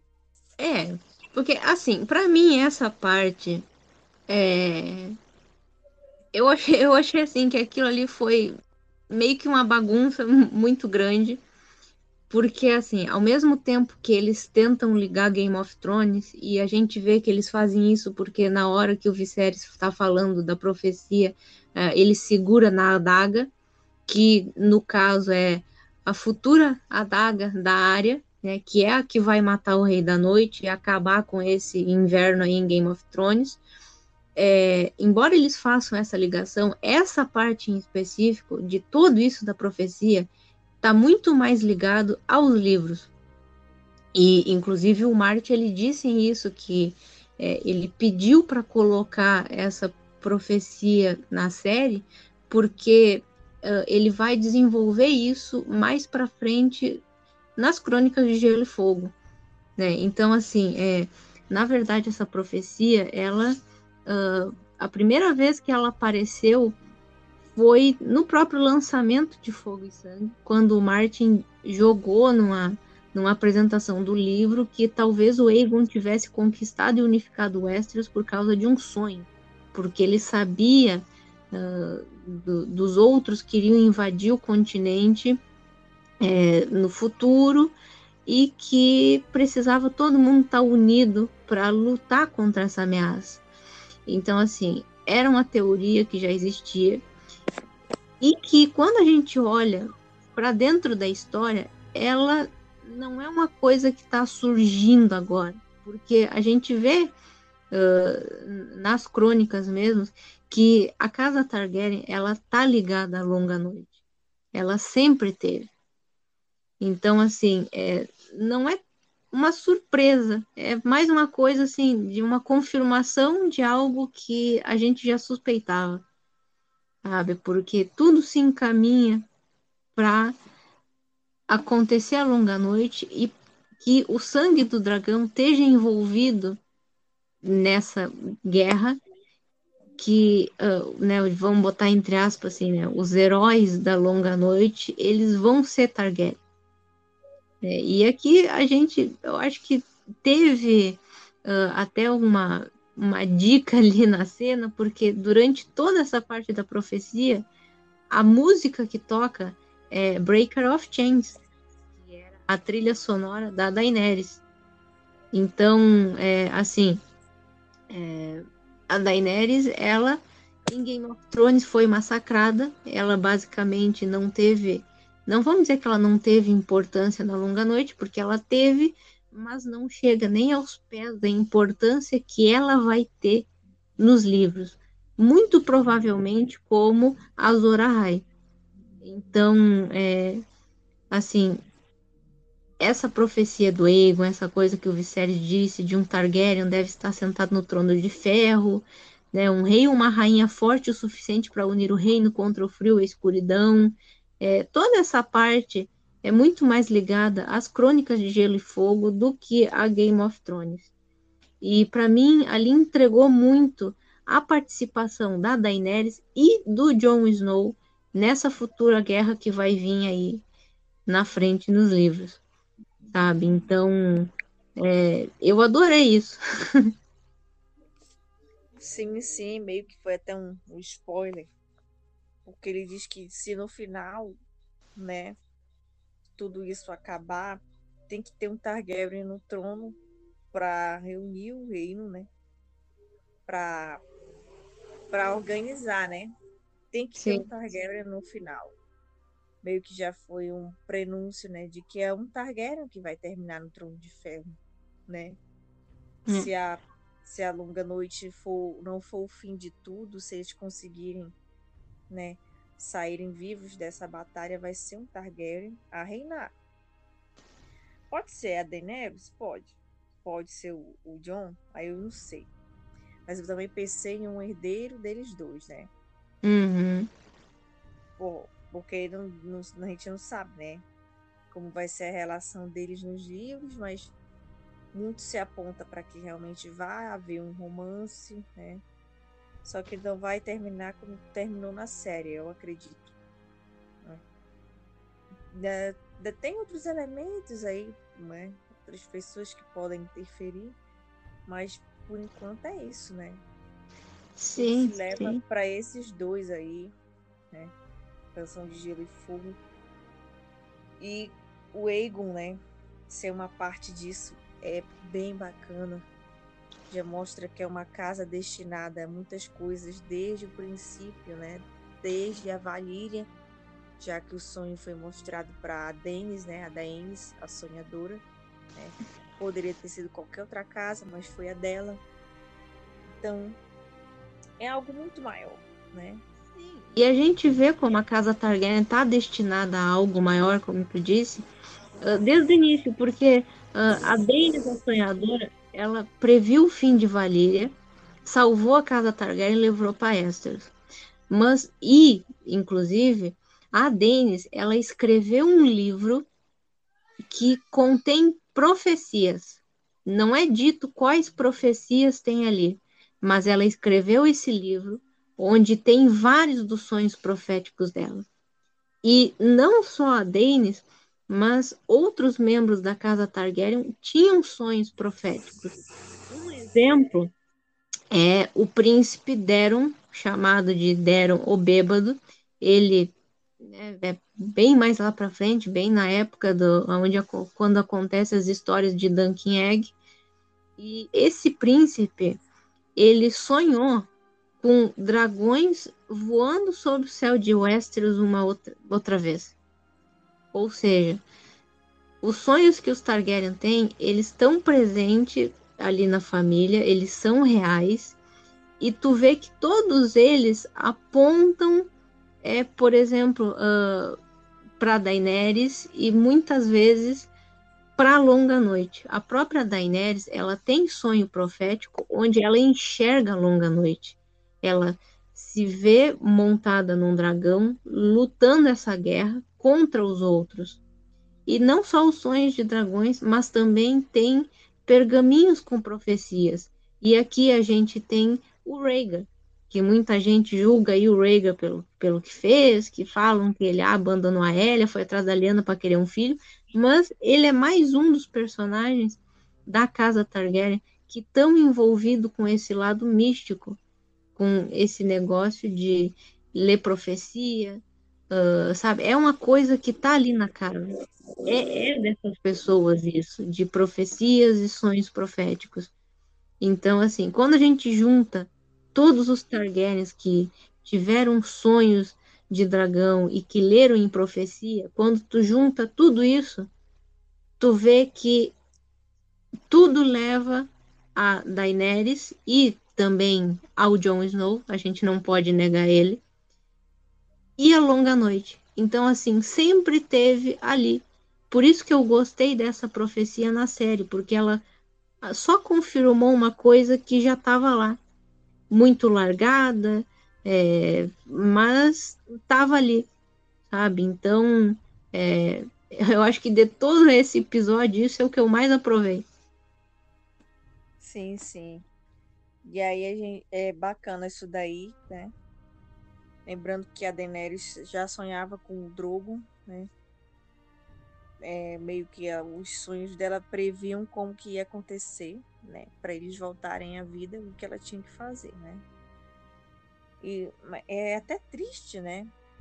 Essa parte dos sonhos da Daenerys ter sido ignorada na série, né? Porque o pessoal ia estar tá bem mais familiarizado, né? Hum. E é uma coisa nova pro, pro grande público, essa parte de sonhos, né? Sonhos. Então, se tivessem inserido, ia ser mais fácil de assimilar. Sim. Mas enfim, né? Não aconteceu. Agora vamos ter que esperar os livros. Quem sabe se vai sair ou se ele vai terminar. O velho, né? Tem projetos, né? Eu vi a última dele. Ele quer que, que a série House of the Dragon seja o início para que uh, o universo de Gelo e Fogo se torne uma saga cinematográfica no nível da Marvel, né? Da MCU. Ele quer ter o, o, o o MCU dele, né? Seria o quê? É, Ice and Fire Cinematic Universe. Seria algo assim, né? Aí, vamos ver, né? A série já fez um sucesso enorme logo na estreia. Eu achei um número bem, bem grande, sim. 10 milhões de espectadores para um episódio é muita coisa. Muita coisa fora os streams, né? Então a tendência é aumentar e eu, eu já acho, né, que eles podem até levar uma adaptação da Guerra da Conquista para o cinema, né? Porque eu acho que só sendo filme mesmo para eles terem a verba para fazer o CGI do Balerion, né? Que pelo aquele crânio a gente já viu que era uma criatura enorme, né? Então, só sendo filme mesmo, pra gente ver isso ao vivo e cores. É.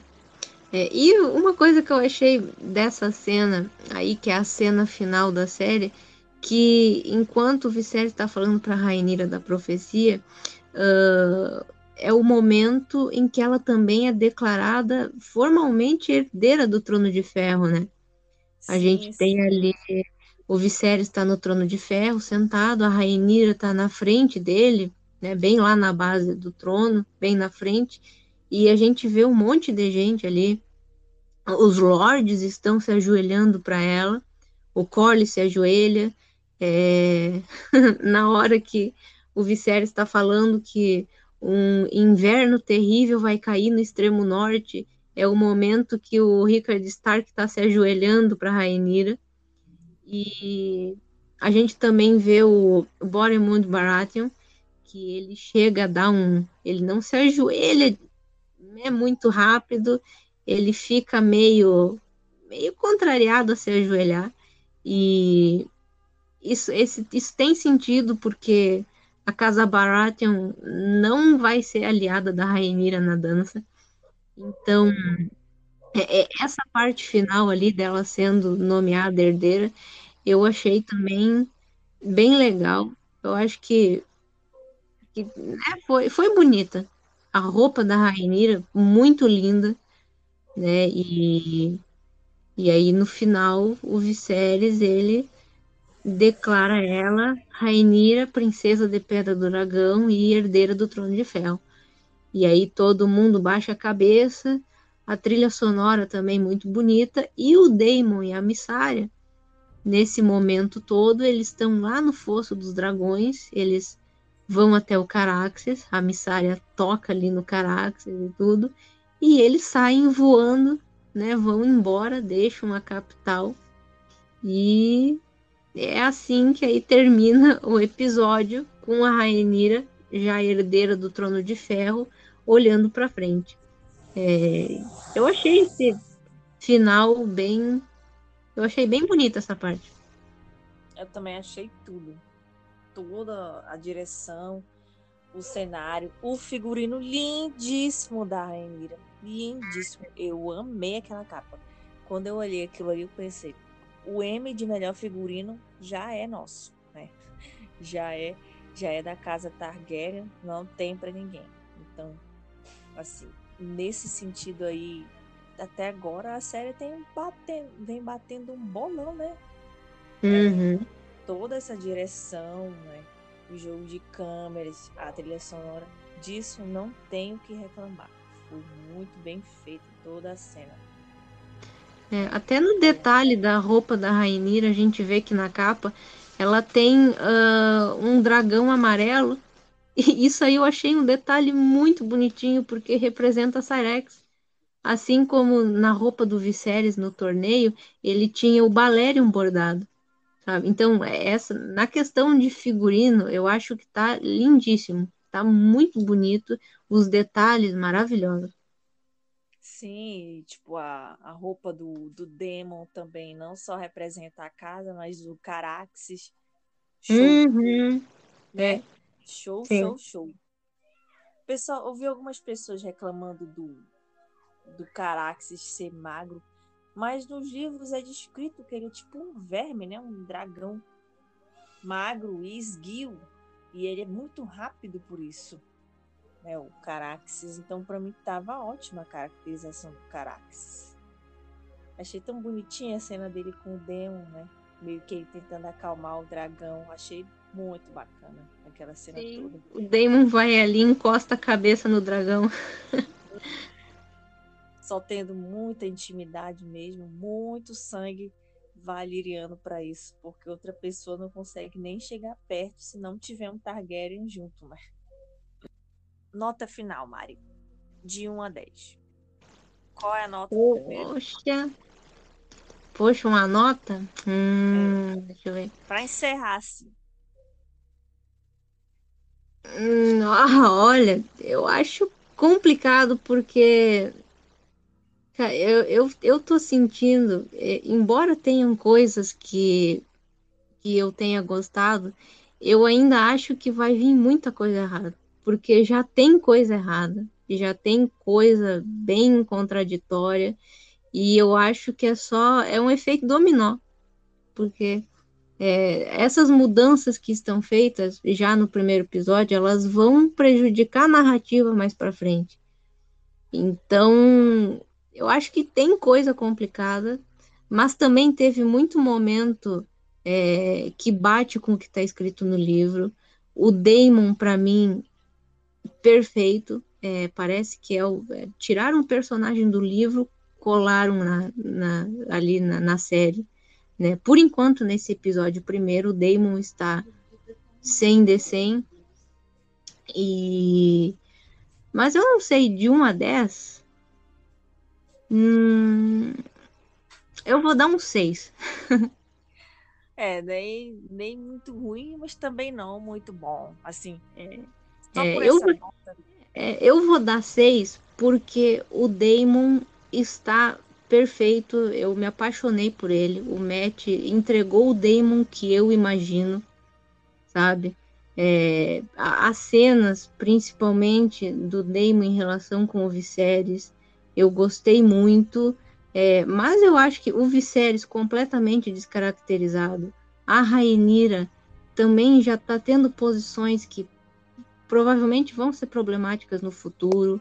A Alicent também, para mim, ela já está sendo criada até também como uma pessoa que vai ser mais manipulada do que uma pessoa por vontade própria, sabe? Então, assim, tem muita coisa problemática. Mas eu vou jogar um 6 porque teve coisinhas ali do livro e principalmente por causa do Damon, é aí o príncipe rebelde. Ah, por essa tua nota, eu diria que tu já tá sendo mais original do que, que 97% dos influencers e dos youtubers que deram suas opiniões e reviews, né? Até porque tem um grande conhecimento dos livros, né? E a gente sabe que, que isso no decorrer vai, pode realmente prejudicar a trama, né? No quesito adaptação. Eu gostei muito da fotografia do episódio, da, da trilha sonora, dos figurinos, da direção, jogo de câmeras. O Matt, o Matt Smith está incrível como Demon Targaryen. Eu achei que ele e a Miriam Alcock, como jovem Rainira, roubaram as cenas, né? Gostei de tudo que envolvia eles, então a minha nota para esse episódio vai ser 8, porque toda aquela cena da, da rainha tirou o brilho do episódio para mim, né? É. Além de toda essa esses outros detalhes que eu e a Mari já havíamos falando, né? Mas assim, o que para mim mais prejudicou esse episódio foi a cena do parto, eu achei desnecessária. E no, esse papo de, ai, mas isso é Game of Thrones, se você não tá acostumado, então vai assistir outra coisa. Meu amigo, eu assisti Game of Thrones, é, mas eu assisti tão bem que eu consigo detectar o momento em que a violência tá no ponto e o momento em que ela passa a ser um recurso de, de, de roteiro, um recurso de, de trama, porque é. É, a história já ficou tão vazia que eles têm que preencher isso com alguma coisa. E Game of Thrones está da quinta temporada, metade da quinta temporada em diante, foi só isso. Muitas cenas de violência e sexo gratuita para encher uma trama que já estava ficando pobre. Então, se você acha que, que sangue, violência e cenas brutas é um bom roteiro, é melhor você ir tirando o cavalo da chuva. Não é bem assim. O episódio poderia ter sido bem, bem melhor sem aquela cena. É. Tipo, a gente, todo mundo é adulto, pô. A gente sabe que vai ser uma cena violenta. Eles já cansaram de dizer, é um período de guerra. É o pior período da casa Targaryen, a dança dos dragões não precisava colocar um parto de uma mulher sendo cortada ao meio ali na barriga friamente para dizer isso, né?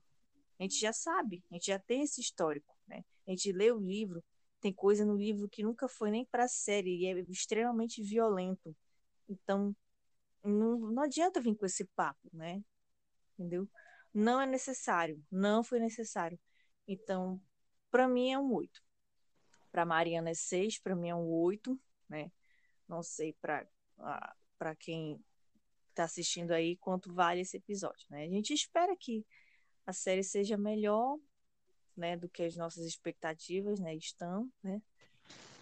Mas é aquela coisa, gente, assim, quem acompanha a gente sabe, né, que se for para falar de fidelidade, né, com a obra original, a gente fala mesmo. Gente não tem papas na língua, né?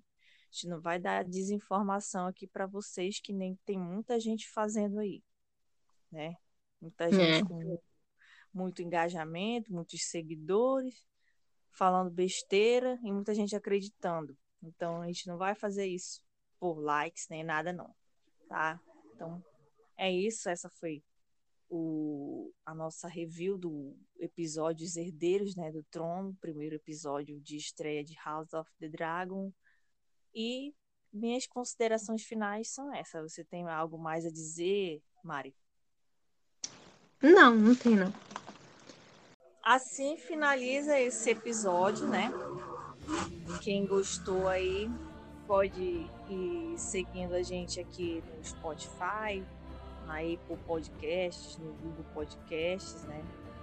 E porque a gente já fez outras reviews e a gente vai continuar fazendo. Todo episódio a gente vai fazer review, né? E para quem está no YouTube também, né? Eu até esqueci de mencionar na abertura. A gente vai colocar essa review no YouTube. Para quem não pode ouvir no, no Spotify ou em outra plataforma de streaming, a gente vai colocar no YouTube também. E é isso, gente. Tá acabando mais um episódio da Time Daenerys Brasil. Eu espero que vocês tenham gostado, né? Quem gostou do nosso conteúdo pode seguir a gente na rede social, no Twitter. A gente está em todo lugar. A gente está no Twitter, está no Instagram, está no Facebook. A gente tem até um blog também. A gente está no YouTube, no TikTok. É só procurar arroba Time Neves Brasil, né? Time Neves BR, você vai achar a gente lá. E a gente está sempre fornecendo conteúdo e informação sobre esse universo, né? que a gente está aqui para isso e eu agradeço a audiência, né, em nome da Mariana e das meninas fazem parte aí da time Daenerys. Eu agradeço quem estiver ouvindo aí de qualquer lugar do Brasil e do mundo. Muito obrigada pela audiência, vocês que estão ouvindo pacientemente, né, nossa Bíblia de podcast. E é isso, até o próximo episódio e Dracarys!